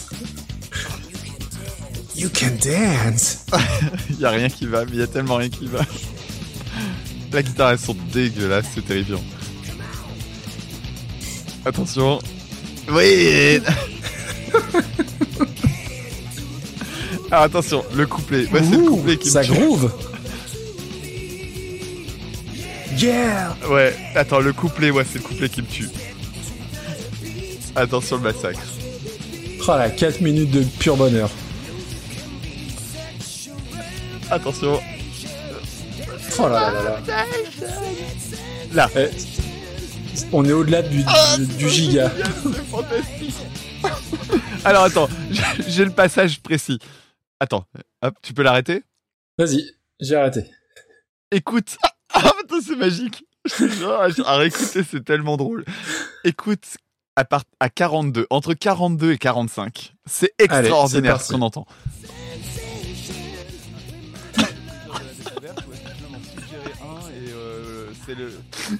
Ah putain, entre 42 et 49. Putain. Et limite, le, le, le mec, il arrive à faire passer la reprise de, de Europe qu'on met en refrain, en- qu'on met en générique final comme meilleur. Ah, ah, Est-ce que tu veux le, le plaisir de la découverte ou est-ce que tu veux m'en suggérer un et euh, ah non, non, moi je veux le plaisir de la découverte. Moi je veux jouer. Je suis joueur, tu le sais. Tu es joueur, ok. euh, 26-13 pour rappel. tu, tu me mets. Effectivement. Tu veux que je. Je vais aller voir, euh, je vais aller voir madame. Je vais demander une Va idée. voir madame. Voilà, je, je reviens tout de suite. Allez.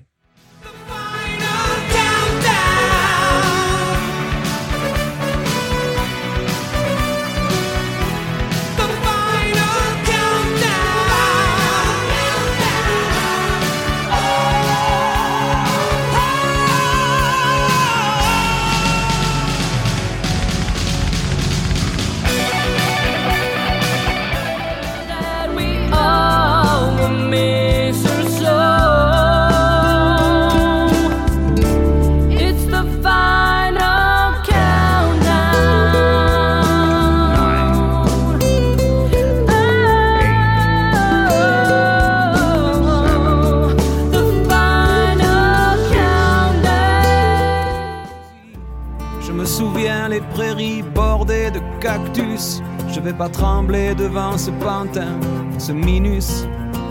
Je vais l'attraper, lui et son chapeau, les faire tourner comme un soleil. Ce soir, la femme du torero dormira sur ses deux oreilles.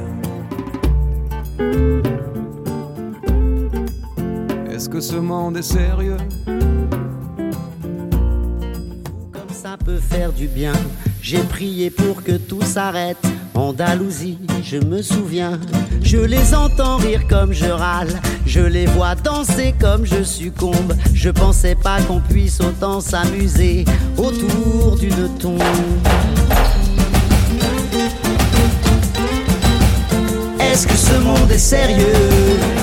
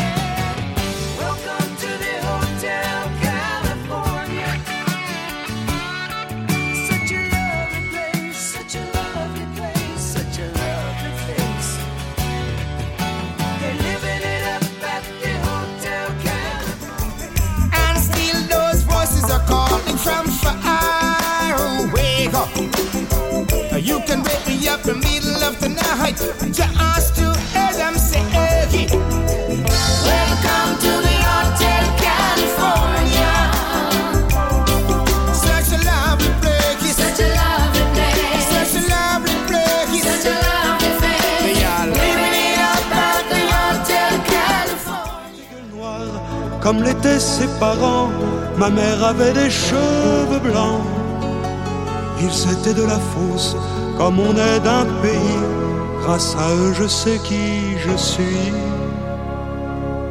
Oh a, c'était les corons.